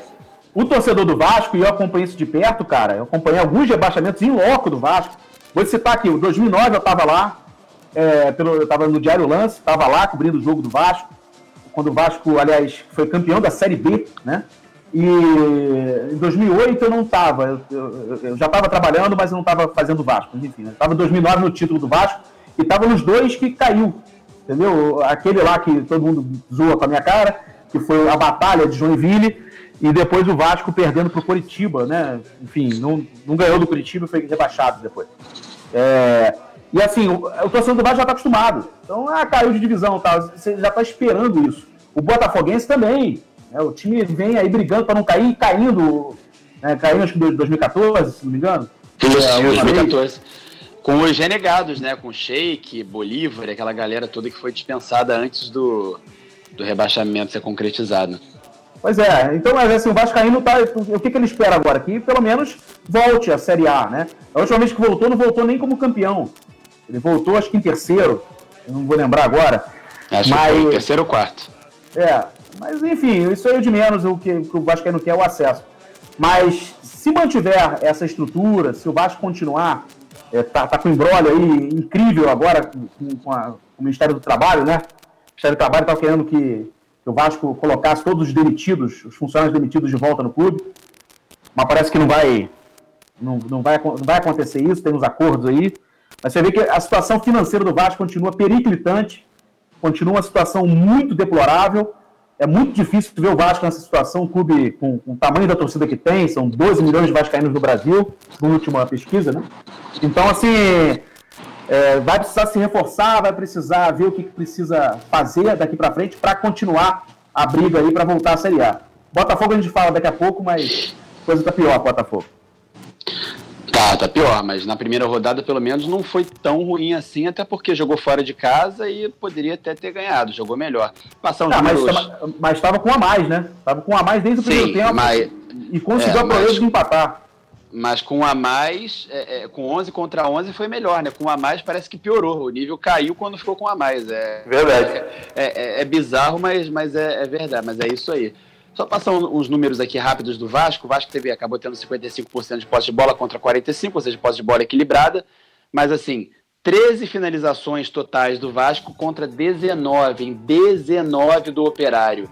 Sendo que 4 no gol do Vasco, para o Vasco, né? 4 do Vasco no alvo e 6 do, do Operário no alvo. Mas eu acho que esse negócio de alvo para mim não faz a menor diferença, que às vezes o cara dá um chutinho, o peteleco, o goleiro pega ali, né, com a, com a mão na, nas costas, né, com, com os braços cruzados, digamos assim, e outras chances que não contam que vão para fora e passam levam muito mais perigo. Então, para mim esse negócio de chute no alvo é meio bobagem, mas tudo bem, sempre falo isso. Agora, chances de gol. O Operário teve três, aqui segundo os dados aqui da estatística do 365 Scores, né? É, três chances de gol para o Operário e nenhuma para o Vasco. Isso fala muito, né? Fora isso aqui, 24 cruzamentos para o Vasco e, e 15 para o Operário. Ou seja, o Operário botou a bola no chão e trabalhou mais a bola do que o Vasco que ficou lançando lá para a área, fazendo o famoso chuveirinho desesperado, né, Felipe? Felipe caiu, David. Eu falo que então fala você, Brian. Aproveita e fala aí, também, melhor ainda. aí. O, o, Vasco entrou em campo. Eu, eu, na minha opinião, eu vendo o jogo, achei o Vasco um pouco de sapato alto. Confesso que nos primeiros minutos, o Vasco tocando a bola muito de lado. E quando saiu o primeiro gol, numa falha do Zeca e falha de posicionamento do Ricardo também, que estava num lugar nada a ver. Tava do lado do Zeca. O Zeca, quando rolou a bola para trás, o Ricardo estava do lado dele não tinha opção e perdeu a bola. Uma desorganização total dentro do, da equipe do Vasco. Eu achei o Vasco um pouco de sapato alto. E depois viu a equipe do Operário muito organizada dentro de campo. É, desde a bola sendo do goleiro até ela chegar no atacante. E tem jogadores ali rodados, o Ricardo Bueno é, um, fez o segundo gol, exemplo deles, o Pimpão entrou no segundo tempo. O primeiro gol foi do Leandrinho, que foi revelado pelo Botafogo. É um time bem organizado. Verdade. E o Ricardo e Bueno o... fez o segundo gol e deu assistência pro Leandrinho, né? Isso. Então, um time bem organizado e o Vasco totalmente desorganizado. Uma partida horrorosa do Andrei. Ele errou tudo, tudo, tudo que ele tentou. Tudo que ele tentou. Inclusive, eu já vi notícias que o Rômulo vai ser testado pro próximo jogo agora da Copa do Brasil. Então, deve entrar no lugar do André Salve do Galazzo. quem puder. E, mas, se for analisar ao geral o resto do campeonato, eu, eu acho que o o planejamento do Vasco de início foi um bom planejamento, diferente dos outros anos, que saiu contratando a Roda, e do primeiro ano também que o Vasco contratou um pacotão. Eu lembro até da apresentação do Vasco, que foi um, um time, o time, falta de time dentro de campo mesmo, com agachados e, e outros em pé. Mas esse ano eu achei uma, um, o planejamento, pelo menos por enquanto, legal. O Vasco tentou se reforçar da maneira que pôde ali da forma econômica que ele estava, pegou jogadores por contrato de produtividade. E até foi até um bom trabalho, né? Um trabalho elogiado do Pássaro, né? Uhum. Por enquanto, eu par... acho que um planejamento a longo prazo para esse ano de Série B está é, tá sendo um bom, um bom planejamento. Mas dentro de campo, o, o Cabo ainda não conseguiu achar uma equipe titular. O, Vasco fez uma grande partida contra o Flamengo, mas e aquela partida ali foi não vou falar que foi mentirosa, um foi mais fora estratégia. Foi mais é. uma, uma, uma, partida estratégica, sabe? O Vasco foi perfeito na sua estratégia aquele jogo. E quando e o, Vasco Flamengo precisa... jogou com uma soberba danada também, né? também, jogo. ainda tem essa, esse detalhe. Mas o principal problema do Vasco é, é o meio de campo. O Vasco não tem criatividade para propor o jogo. Quando o adversário ele se defende e espera o Vasco atacar ele, o Vasco não consegue criar. E aí fica sempre esperando uma jogada individual do Gabriel Peck, um chute de fora da área do Andrei. O Morato vem fazendo péssimas partidas, não vem jogando bem.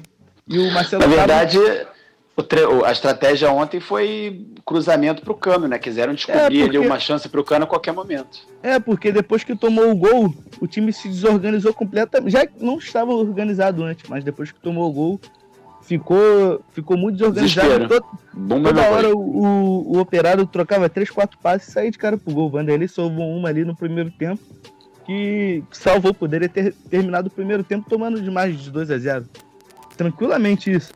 Então o Cabo ainda está tentando achar o time ideal do Vasco, o Marquinhos Gabriel, que seria ali a opção de criação no meio de campo, outro que foi muito bem contra o Flamengo. Não joga, né? Só vive machucado e, e, e já é assim ao longo da sua carreira, tem muitos problemas físicos. E tá fazendo falta. O Sarrafiore foi testado no segundo tempo, mas a partida já, já estava 2 a 0 pro operário, então o Marcelo Cabo está aí tentando testar jogadores, achar uma forma, mas por enquanto está difícil, que o Vasco já vinha fazendo péssimas partidas, como o Rodrigo falou. Contra o Botafogo foi difícil demais de assistir aqueles dois jogos. É, o jogo da Copa do Brasil também o Vasco não foi bem. Então vamos ver aí como que vai ser o desenrolado. Amanhã tem jogo do Vasco já contra o Boa Vista. O Rômulo vai ser testado. O Vasco precisa reforçar esse meio de campo. Porque no, no jogo contra o Operário, a gente olhava pro meio de campo do Vasco era um buraco. Então, se continuar assim, vai ser difícil, porque a gente sabe, né? A Série B, além de ser difícil, quando os clubes enfrentam um, uma equipe de maior mídia, eles querem dar a vida que é, está sendo mostrado pro Brasil e pode ali ele pode ganhar a chance da vida dele. Então, é sempre complicado a Série B dele.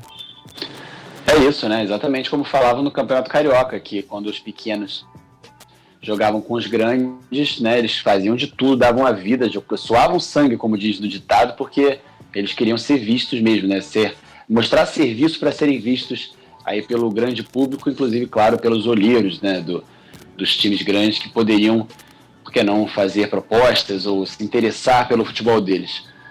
O, o Felipe, Felipe Suzano, Voltou aí? Tá firme? Felipe Ele não voltou, voltou não, hein? caiu de novo dele. Ixi, Maria, o Felipe tá caindo. Quer fazer uma brincadeira aqui. Vocês viram, gente, que caiu um negócio lá, o teto do Via Parque caiu em frente à loja do Vasco? Galera não perdoa, né, no WhatsApp, vocês não receberam isso não. Foi em frente à loja, desabou vi, o teto vi, lá do... Que coisa. Aí os caras falam, a gente tenta não zoar, mas não, não tem jeito, né, o negócio no, o negócio é mais forte. A zoeira é mais forte, mesmo quando, quando, quando não é intencional. O teto do, do, do, negócio caiu na frente da loja do Vasco. Mas muito bem, então Felipe tá voltando aí pra. pra... Felipe voltou? Voltou, Felipe? Tô aqui, tô aqui. Be beleza. Tem alguma coisa a acrescentar aí sobre o Vasco ou podemos seguir? Não, não, podemos seguir, concordo muito aí com. Podemos seguir, concordo muito aí com o que o Rodrigo e o Brian falaram, realmente faço coro, né? Só reforçar aí a questão que o Brian bem abordou, né? O Vasco que precisa realmente reforçar o seu meio-campo, ali o setor mais carente mesmo, né? Falta de criatividade está reinando ali no meio-campo do Vasco, então realmente precisa reforçar isso. Mas também gostei muito da montagem do elenco, né? Aí o Alexandre Pássaro fazendo um bom trabalho, trazendo bons nomes aí para essa Série B. Mas acredito que apesar dessa derrota inicial, né? Na rodada inaugural, o Vasco vai fazer sim um bom campeonato brasileiro Série B. Acredito que consegue o acesso sim. É isso. Então, beleza. Agora a gente, que já está 37 minutos atrasado aqui no nosso cronograma, no nosso planejamento inicial, vamos falar. A gente fala agora rapidinho do Botafogo. Faltou o fogão, então manda aí, PC, o hino do glorioso Alvinegro de General Severiano.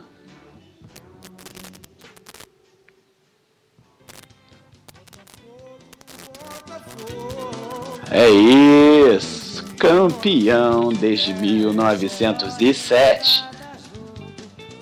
Bete Carvalho, a saudosa Bete Carvalho que canta aí. Gente, o Botafogo. Bom, o Rodrigo ia concluir o Botafogo, ia falar, já emendar com o Botafogo, falou. Do Botafogo a gente fala mais à frente. Então eu já chamo ele pra falar da palhinha dele sobre o fogão. É, David, o Botafogo vive momentos aí é, inglórios, né? Uma dívida monstruosa, né? na casa de um bilhão de reais, vários projetos aí que não saíram do papel, ou, ou vão sair ainda, né? E eh, enquanto isso aconteceu, o Botafogo vive um clima de desespero até. O torcedor do Botafogo não tem projeção alguma. Aliás, pra, inclusive, interrompendo aqui, você viu que a, a, a tal votação do Conselho Deliberativo para essa terceira proposta de SA, que seria uma proposta mais internacional, né, de vender a marca para o capital até estrangeiro, vender a marca Botafogo Clube Botafogo, a inscrição para o capital estrangeiro, foi, foi adiada, né? Eles conseguiram adiar, tentaram vetar essa, essa, essa, proposta, essa votação. Ou seja, são dois ou três ali que estão tentando fazer com que o Botafogo continue nesse marasmo, porque não é questão só de votar a venda, é votar a- só a- a- o projeto, né? Entendeu? Só que seja oferecido para venda. Então não é venda nenhuma definitiva ainda. E nem a proposta, nem, nem o projeto eles quiseram votar. Aí fica difícil, né, Rodrigo? fica difícil, né? É, acontece com o Botafogo mais ou menos que acontece com o Vasco. Os funcionários também estão na justiça aí brigando por receber qualquer quantia. Teve uma informação agora há pouco que a justiça, inclusive, autorizou aí a liberação de 800 mil reais para que o Botafogo quitasse dívidas com ex-funcionários, né? É, o Botafogo, a exemplo do que fez o Vasco, dispensou, só que menos, né? 77 funcionários. E o Botafogo agora vai ter aí condições de pagar, arcar com essas despesas, né? Seriam mais dívidas contraídas pelo clube, né? E o Botafogo tem esse projeto da SA que está rolando aí há pelo menos dois anos. É, cada hora falam, fala-se algo diferente, né? E vamos ver se o Botafogo consegue algum, algum desafogo financeiro para se Já é reforçar. o terceiro porque- projeto, né? Já é, o terceiro, já é a terceira tentativa né, da, da SA. É, e o torcedor não merece isso, né, cara? Botafogo, a gente fala aqui, fala ano após ano sobre Botafogo. E, ah, enfim, o clube não conquista nada de relevante desde 95. Aliás, vamos botar aí que teve a- o Rio São Paulo, né? 99. Mas. 98, 98. 98, né? 98 foi a última grande conquista, assim, mas é uma competição também já que já era- não tem mais. Já era um torneio amador, já era um torneio de pré-temporada, né? Vamos falar a verdade. É. Não era o São Paulo de tempo- 90, de, de- da década de 50, claro que não. Ali sim era um torneio firme, forte, não existia brasileiro. No, é, 98, É, eu- 99, não. Aí já era um torneio que era de pré-temporada, era realizado em janeiro, antes dos estaduais, era outra pegada.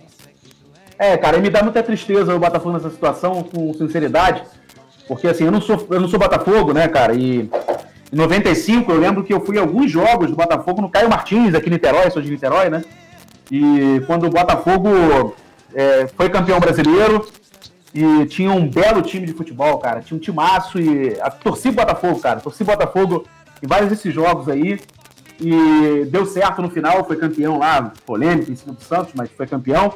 E foi o último grande momento do Botafogo, né? O Botafogo sumiu até 2006, 2007, quando montou outro grande time ali, mas também não deu em nada, foi campeão carioca só e, e não, enfim, não teve melhor sorte nacionalmente, foi roubado, inclusive, na Copa do Brasil de 2007, naquele jogo contra o Figueirense. Agora, daí pra lá, Ana Paula. teve, é, da Ana Paula de Oliveira, né? Da- aí teve o Sidorf quando veio, teve aí uma graça, o Botafogo fez uma graça e tal, mas muito pouco para a história do Botafogo. A gente brinca também muito com o Botafogo nessa situação, time pequeno e tal. Não é pequeno, é um clube gigantesco. E é muito, muito ruim ver o Botafogo nessa situação. Como eu falei aqui, você falou que o Botafogo até merecia uma melhor sorte contra o Vila Nova. Mas aí, cara, você tem o Vila Nova, que já também não é um grande time. Vamos colocar aqui também, né? Vila Nova é sofrível, né? E mesmo assim, com um a mais em campo, fez o primeiro gol e depois sofreu o empate. Os dois, gols no segundo tempo, né? Rafael Navarro fez o gol do Botafogo e o Formiga, se não me engano, fez lá o gol do, do Vila Nova. Aliás, um É. gol que o Botafogo, a defesa do Botafogo naquele, naquele lance, onde é que tava, né? Tava todo mundo dentro do gol pratica- praticamente, né? Inacreditável. Cara, inacreditável. Inconcebível. inacreditável. Botafogo foi melhor, foi melhor, até porque estava com um a mais em campo, né? E é como eu falei, o Vila Nova não é. Olha só, o, Vila- o nível do Vila Nova, o time do Vila Nova é inferior ao Operário, tá? O Operário é bem mais robusto. Aliás, a projeção do Operário é subir para a Série A. Se vai conseguir ou não, a gente não sabe. Mas a projeção que eles fazem é a- o acesso. A briga pela, pela vaga. É. Exato, o Vila Nova, que é um clube tradicional lá de Goiás, ele não vive um bom momento. né? O melhor time hoje de Goiás é o Atlético. Né? E o Goiás e o Vila Nova estão ali, o Vila Nova menos ainda que o Goiás, mas enfim, é, É a sofreu a terceira pressão, força, né? Terceira força. infelizmente, mas ele tem uma torcida tão grande quanto a do Goiás lá, enfim. Ou pelo menos chega ali próximo, né? Enfim, Mas o Botafogo foi melhor em campo, mas não, não conseguiu uma vitória que, dadas as circunstâncias, seria certo. E o Botafogo começaria a Série B com três pontos. Agora, o Botafogo, vamos ver que, como é que ele vai reagir ao longo da competição. Né? O Botafogo, que agora é o oitavo colocado, lógico que, né, pelos critérios ali de gol, saldo e tal. Mas vamos ver o que, que o Botafogo vai aprontar para a Série B. Agora, eu não tenho essa confiança no Botafogo também para subir. E eu acho o seguinte: dependendo de resultados, dependendo de, do, do, desse resultado aí do, do SA, se vai entrar dinheiro ou não vai entrar dinheiro, o Botafogo, esse sim, corre sério risco de cair para a Série C. É triste demais, né? Triste demais que a gente tenha que ouvir uma coisa dessas de um clube realmente que tem uma história gigantesca e, enfim, uma torcida tão tão fanática, né? Mas que realmente a gente vê os botafoguenses que a gente conhece, a galera tá perdendo cada vez mais o entusiasmo, né? E vem desistindo, vem abandonando e vem ligando, não ligando só, não só para o Botafogo, como também para futebol. No geral, a galera vem jogando a toalha porque é muita desilusão e não é, não é, assim, a gente fala isso aqui, né, Felipe? Não é uma questão simples, né? Não é, ah, a torcida tem que apoiar. Como é que vai apoiar numa situação assim, né? Tantas e tantas decepções e ano passado mais uma, né? Mais uma decepção tão grande que pareceu aí que o Botafogo poderia fazer uma graça e tal no ano, na temporada, mas é, terminou do jeito que terminou, né? Tão triste. É, exatamente, David. Pois é, e torcedor não é comédia, né, cara? Torcedor não é comédia, envolve paixão, é são várias coisas, então não tem essa de, ah, vamos apoiar. Tá bom, apoia e o, e o outro lado, né? É.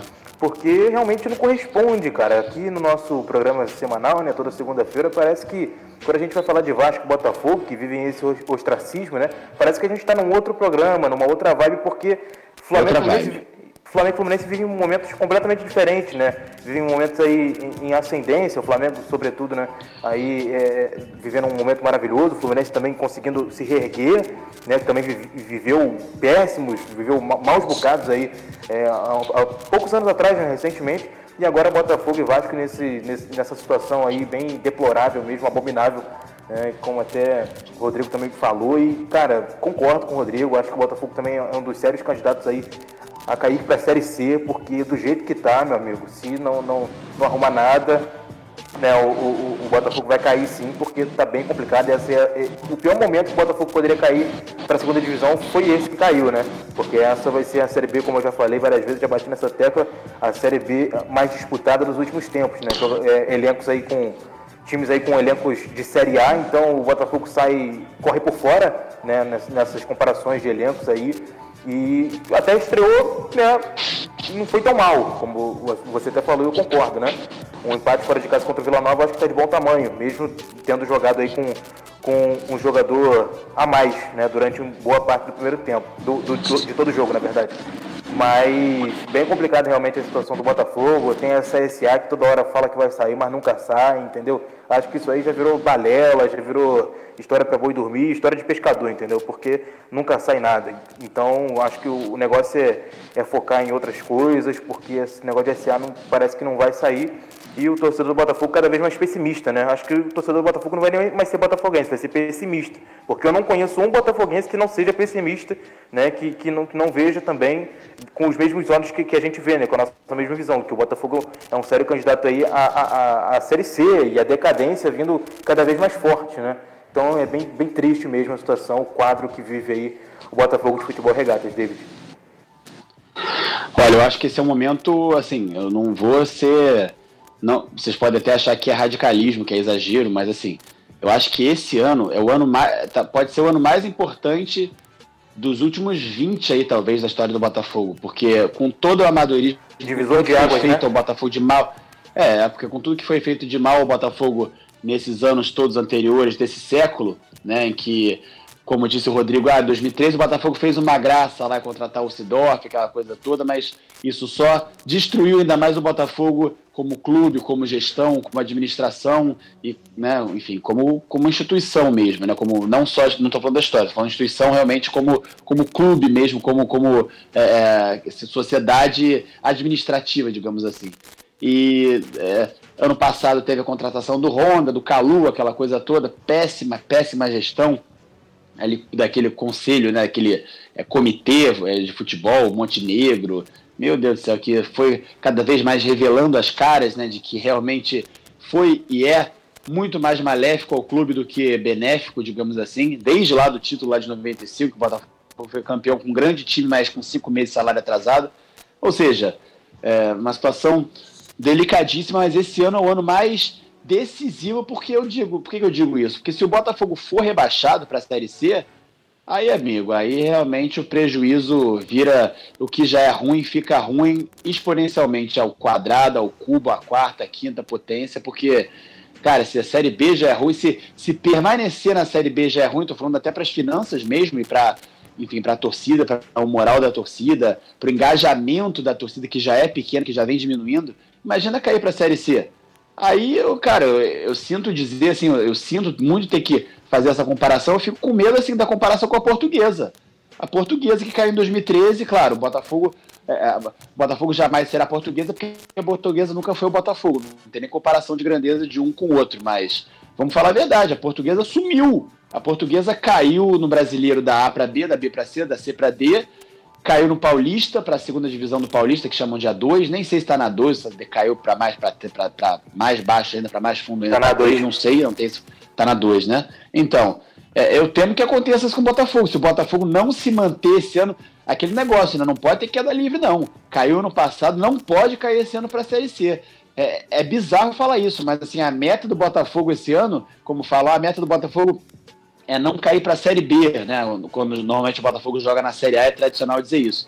Agora, a meta desse ano é não cair para a Série C, porque se cair para a Série C, meu amigo, aí realmente, com essa dívida, com essa arrecadação e com essa falta de engajamento da torcida, com essa diminuição, minguamento da torcida, é Rodrigo Machado, vai ficar cada vez pior, hein?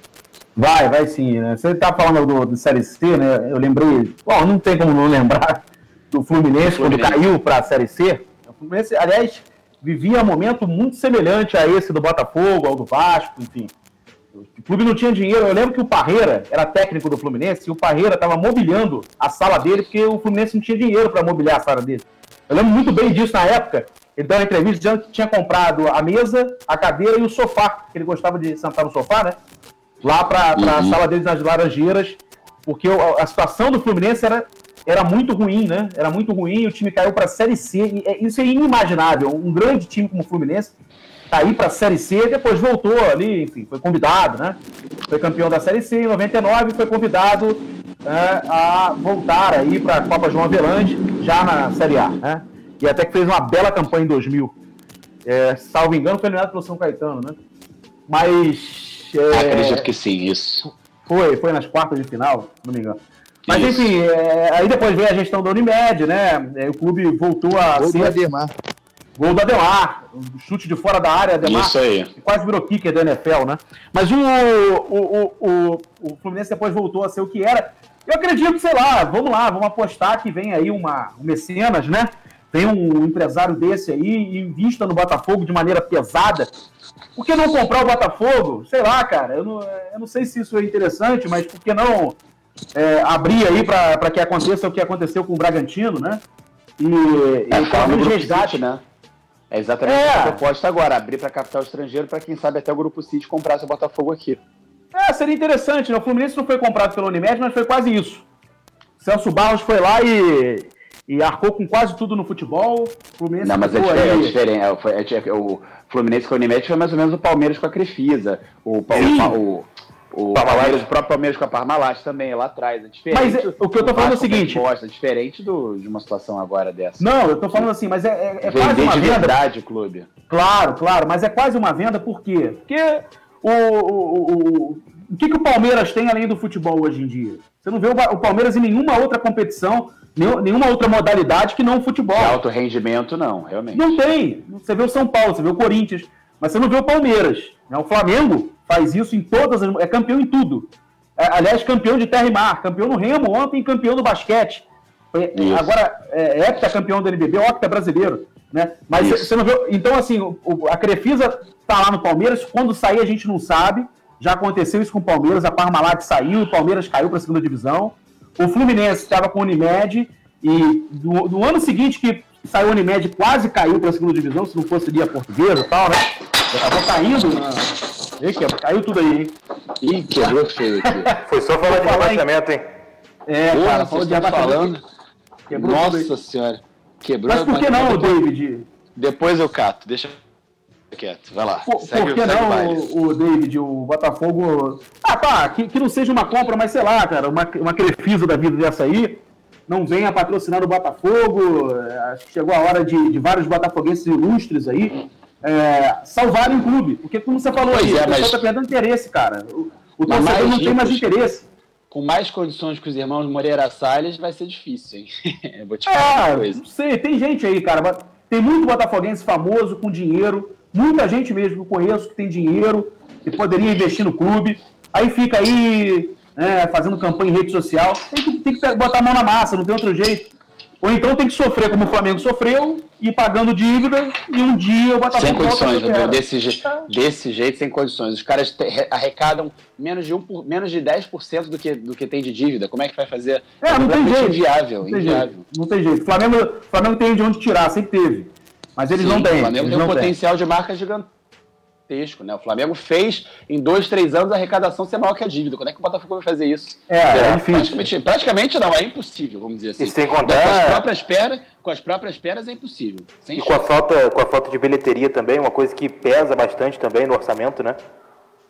É, É, pesa, mas assim, vamos dizer que já não, já não tinha, né? O Botafogo arrecadava muito pouco, sempre tinha prejuízo nos jogos do, no Newton Santos. Então é um detalhe muito pequeno, assim, é como se fosse o, o, o beija-flor tentando apagar o incêndio com, com um biquinho ali com água. É basicamente isso. É uma situação É, realmente praticamente insustentável. A única, única situação realmente até que os botafoguenses, inclusive o Brown de Fogo fala isso para mim, inclusive nas nossas lives, é realmente ter um, um investimento externo aí, que não necessariamente seja de fora, exterior, do, de fora do Brasil, estrangeiro, mas investimento externo. Mas quando chega os irmãos Moreira Sa- Sa- Sa- Salles, um dos dois, ou os dois, sei lá, e falam, ah, não, porque é legal o Botafogo ter essa imagem assim, é romântico isso, é, é, é- é saudoso o Botafogo ter essa imagem assim de clube sofrido, aí fica complicado, né? Se os caras que são- Romantizar o sofrimento, né?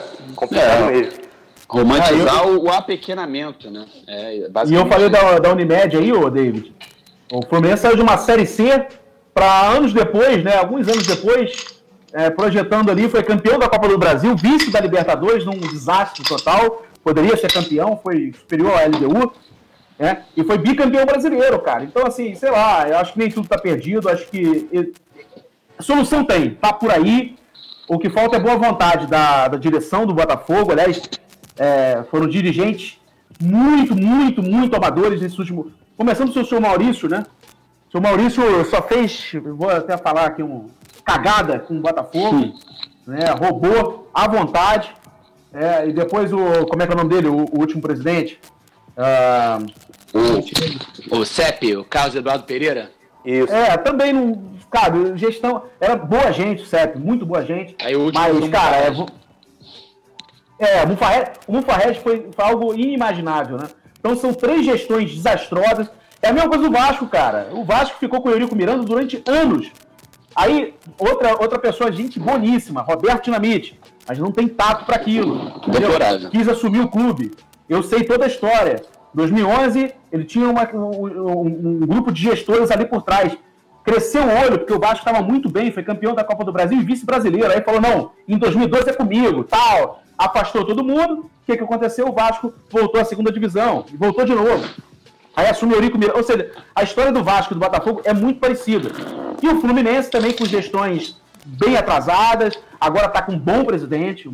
O, Bittencourt é uma, baita pessoa. E olha, o Fluminense, daqui a um tempo, vai chegar próximo ao Flamengo.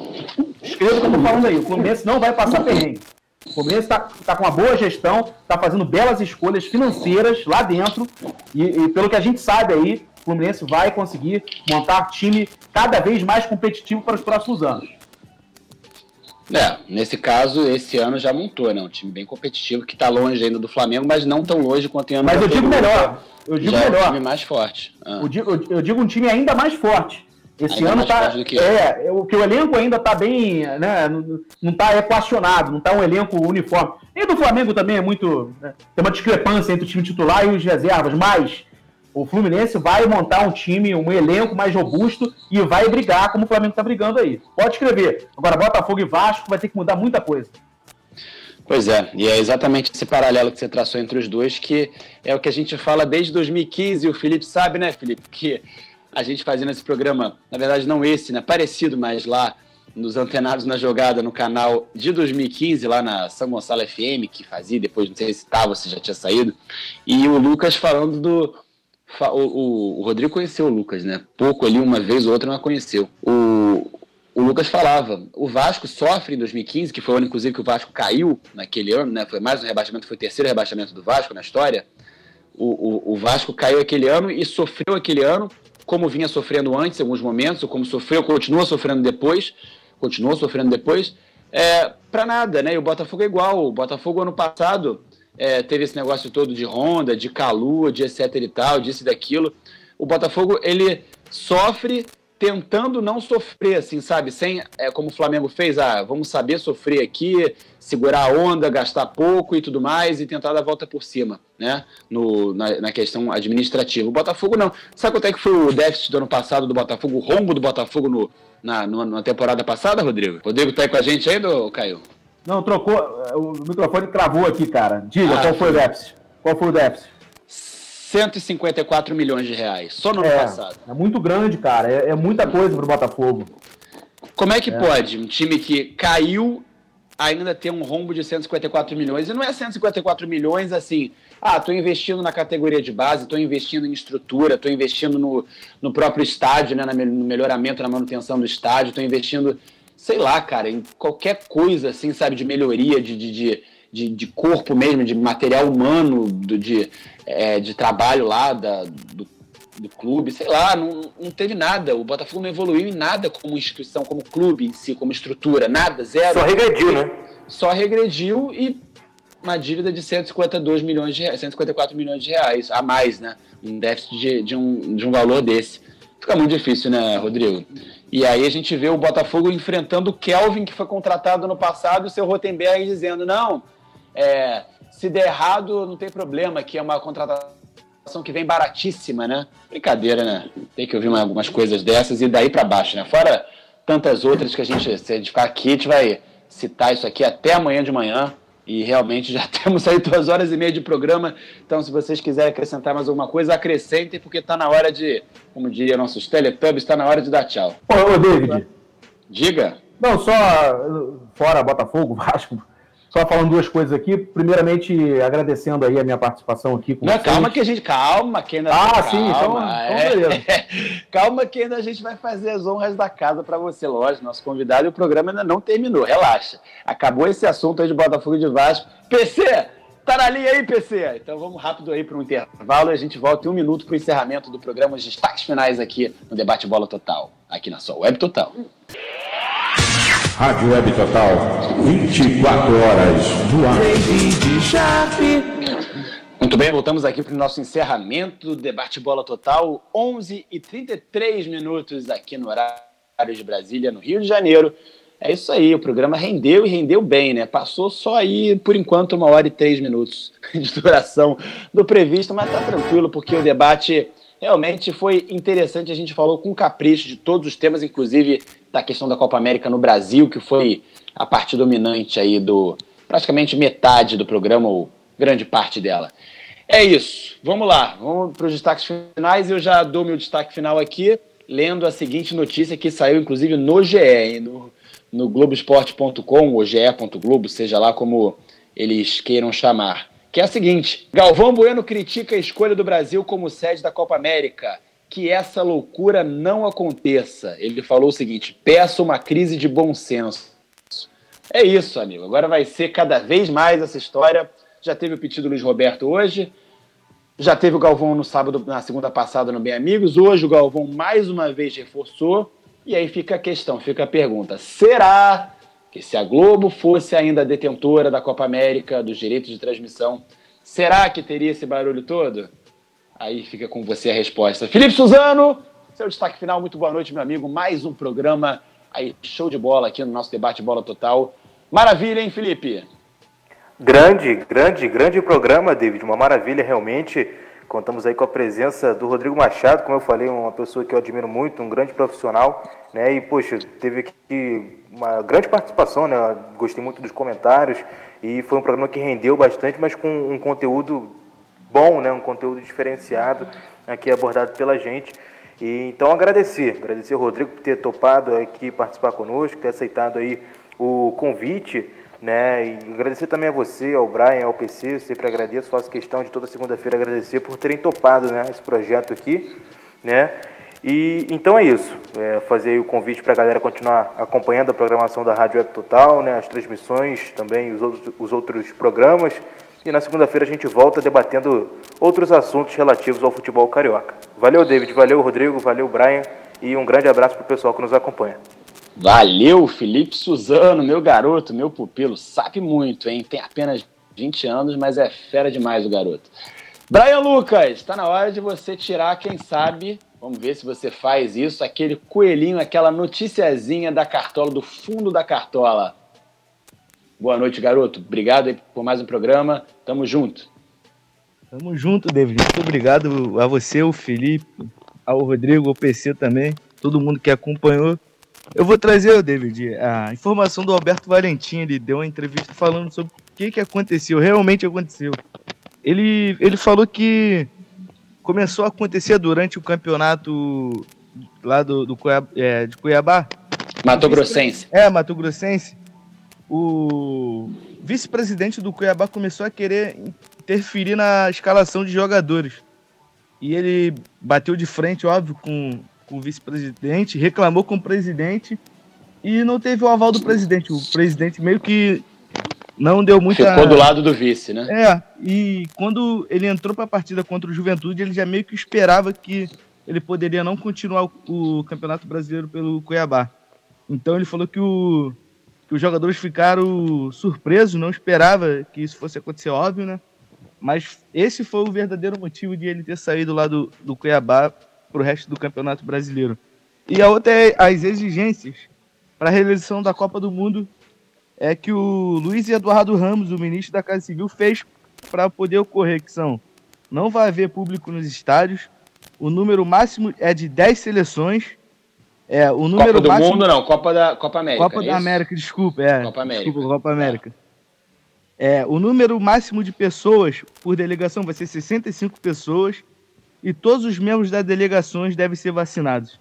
Então aí são essas as exigências que o presidente da é o ministro, né, da Casa Civil fez para poder ocorrer a Copa do Mundo, David. A Copa América de novo. Copa América. Copa do Mundo que vem Copa. Catar, mas é isso. É, verdade, é, já tá aí botando o carro na frente dos bois, mas é para botar mesmo, porque nesse caso Copa América realmente que fase, né? A gente já tá cansado aqui de Copa América. Poxa, teve Copa América em 2015, 16, 19, querem 21 agora, era para ser sido ano passado. Chega, né? Copa América é a mesma coisa sempre, fala sério. Mas é isso, valeu demais. Brian Lucas tirando duas informações aí do fundo da cartola, show de bola, fazendo valer aí o jargão. Rodrigo Machado, não preciso nem dizer que foi um prazerzaço do tamanho do Brasil a sua participação aqui com a gente. Não à toa, né? Não preciso nem dizer, já é aqui autoexplicativo. São 11h38 da noite e continuamos aqui no ar até agora. 2 horas e 38 minutos de programa com você aqui na Web Total e em breve gravado no nosso podcast Debate Bola Total no Spotify e nos outros agregadores de conteúdo de podcast. Hein, Rodrigo? Muito obrigado. Fique à vontade para dar o seu destaque final também, se quiser, Rodrigo. Muito obrigado para você, né, David Sharp, que, que é meu amigo já há algum tempo, né, um grande profissional, passagens por, por grandes emissoras, né, sendo a maior delas a Sport TV. Então é um cara que, que eu sempre, quando, quando, quando dá, né, quando a gente tem uma, uma brecha, eu tento sempre te inserir nos projetos. Infelizmente, alguns projetos. É tinha um projeto aí que estava quase indo para frente, mas infelizmente um amigo nosso morreu, o Kleber Vieira. A gente ia fazer um projeto aí do Flamengo, né? E uma coisa assim que pouca gente sabe, mas você estava inserido nesse projeto, tinha outras pessoas também, mas eu, eu quis te colocar nesse projeto. O Kleber tentou ver alguma coisa pra gente, mas infelizmente não deu tempo. Ele acabou falecendo esse ano em decorrência da Covid, né? Foi até muito Mais um, rápido. O Kleber, é, mais um, e o craque também. Kleber, Kleber era da melhor qualidade, né? É, e falando sobre morte, né, eu queria deixar aqui a minha homenagem ao Dominguinhos do Estácio, que é um cara que eu conheci, cara, na faculdade, cara. Eu conheci em 2006, 7, não, 2007, perdão. Ele participou de uma palestra na Estácio aqui de Niterói, né, e topou uma, um projeto que a gente fez, que era funk versus samba, o verdadeiro, qual é o verdadeiro ritmo carioca, e quem estava representando o funk era Mr. Catra, que também já nos deixou. É, e, que nostálgico, hein? Que saudades, hein? É, e cara, o Dominguinhos eu era muito fã, assim, eu sou mangueirense, mas sempre torci pela Viradouro, e, e, e, ele ficou 11 anos aqui na Viradouro como puxador, né, como intérprete, foi campeão em 97, e era um cara que eu era muito fã, e nesse dia eu pude conversar com ele. Cara, era um cara espetacular. Depois a gente até teve algumas, algumas reportagens com ele. Eu, eu tinha um programa de samba, né? Então eu tive uma reportagem muito boa com ele anos depois, aí pela Manchete. É, e hoje nos deixou. Saudosa Manchete agora... também. pois também é, saudosa. cara. Velha de guerra. Velha Exato. de guerra Manchete, mas e hoje também o Januário de Oliveira, que quem não conhece o Januário de Oliveira tem que, tem que ouvir aí as transmissões, porque, cara, eu até chorei, sem sacanagem nenhuma. Eu, eu, eu fiquei Narrador emotivo, histórico, assim. né? É, cara, porque assim, eu, eu, tanto, tantas e tantas vezes eu, eu, eu, ouvi as narrações dele, né? E aí, porra, tinha o Super Eze, ele falava do Super Eze, cara. Eu não sou tricolor também, mas agora o, o, o, o Sávio, que era o anjo louro da Gávea, quando ele fazia gol, era uma coisa também espetacular né, a narração do, do Januário. Então, do, dois ícones nos, nos deixa aí no dia de hoje. E, infelizmente, a gente perde esses dois monstros aí, enfim, por, por questão de doença, né? Queria agradecer ao Felipe também, cara sensacional, garota da nova geração aí, que parece que está despontando para ser um grande repórter, um grande, um grande comentarista também. E o, Brian também foi uma participação muito significativa. Não conheci o Brian, o Felipe já conheço aí das redes sociais e também dos programas, né? Mas são, são dois, é, duas promessas aí do jornalismo. O ano passado tinha aquele projeto, né, David? De lives. E aí eu entrevistei o Bernardo Oliveira, também que é um moleque que, cara, é muito bom. Um ano só. Papo com especialista. Exato. Isso. E aí o Bernardo também, cara, cobrindo um time pequeno aí, fazendo certo, né? Começando dos pequenos eu não tive essa, essa base. Eu confesso para você que é, eu comecei no Jornal dos Esportes, no, no extinto Jornal dos Esportes, Jornal Rosa, e, e, e, assim, nunca tive esse contato com um time pequeno, cara. Era sempre já fazendo crônica de time grande, enfim.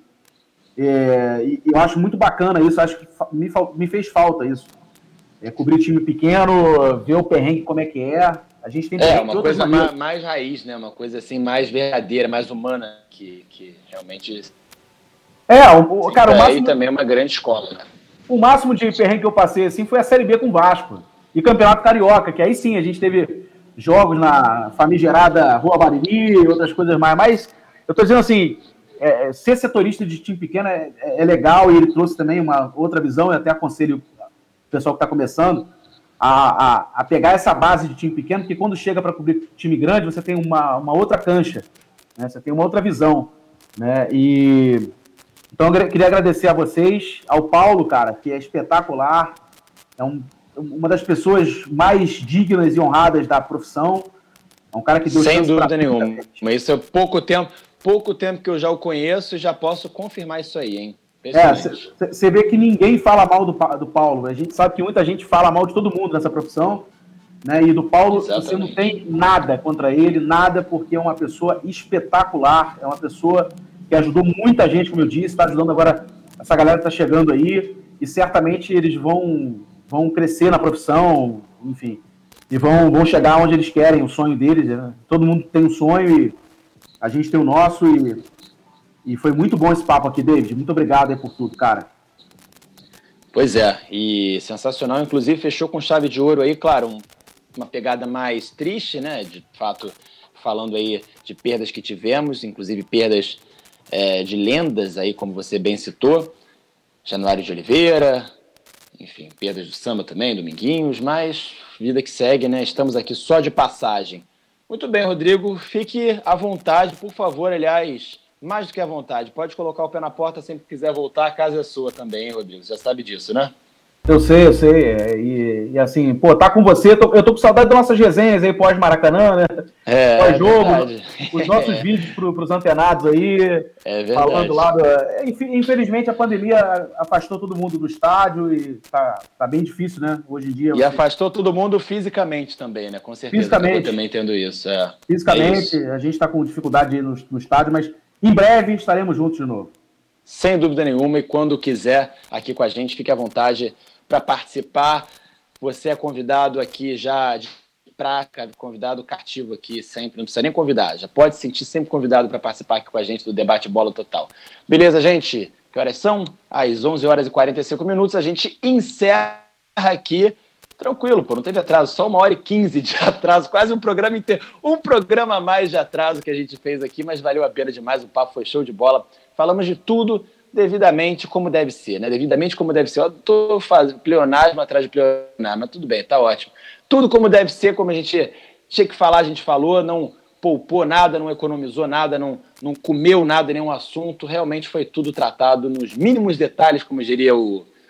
Aquele cara lá da Praça Nossa, que eu esqueci o nome agora do personagem. Mas é isso. Show de bola. Obrigado mais uma vez ao PC, PCzão aí que colocou a gente lá na quarta-feira estarei lá na transmissão de Fluminense e Red Bull Bragantino pela Copa do Brasil. Não sei ainda o que eu vou fazer, não sei se reportagem, não sei se comentário, alguma coisa do tipo, não sei se nada. Enfim, mas o importante é estar lá para ajudar, para aprender também a fazer a operação lá dos equipamentos, a montagem e estar de volta ao Maracanã quase um ano depois, né? Então, muito obrigado ao PC, eu acho que eu devia esse agradecimento público a ele. Acredito que tem alguém nos ouvindo até agora, com certeza. E é isso. Muito obrigado ao Rodrigo Machado, que esteve com a gente mais uma vez. Muito obrigado ao Felipe, Suzano, ao Brian Lucas e a você que está aqui com a sua paciência, seu carinho, a sua audiência até esse momento. Valeu demais. Segunda que vem tem mais e com outro convidado. Agora, amigo, vai ter convidado especial.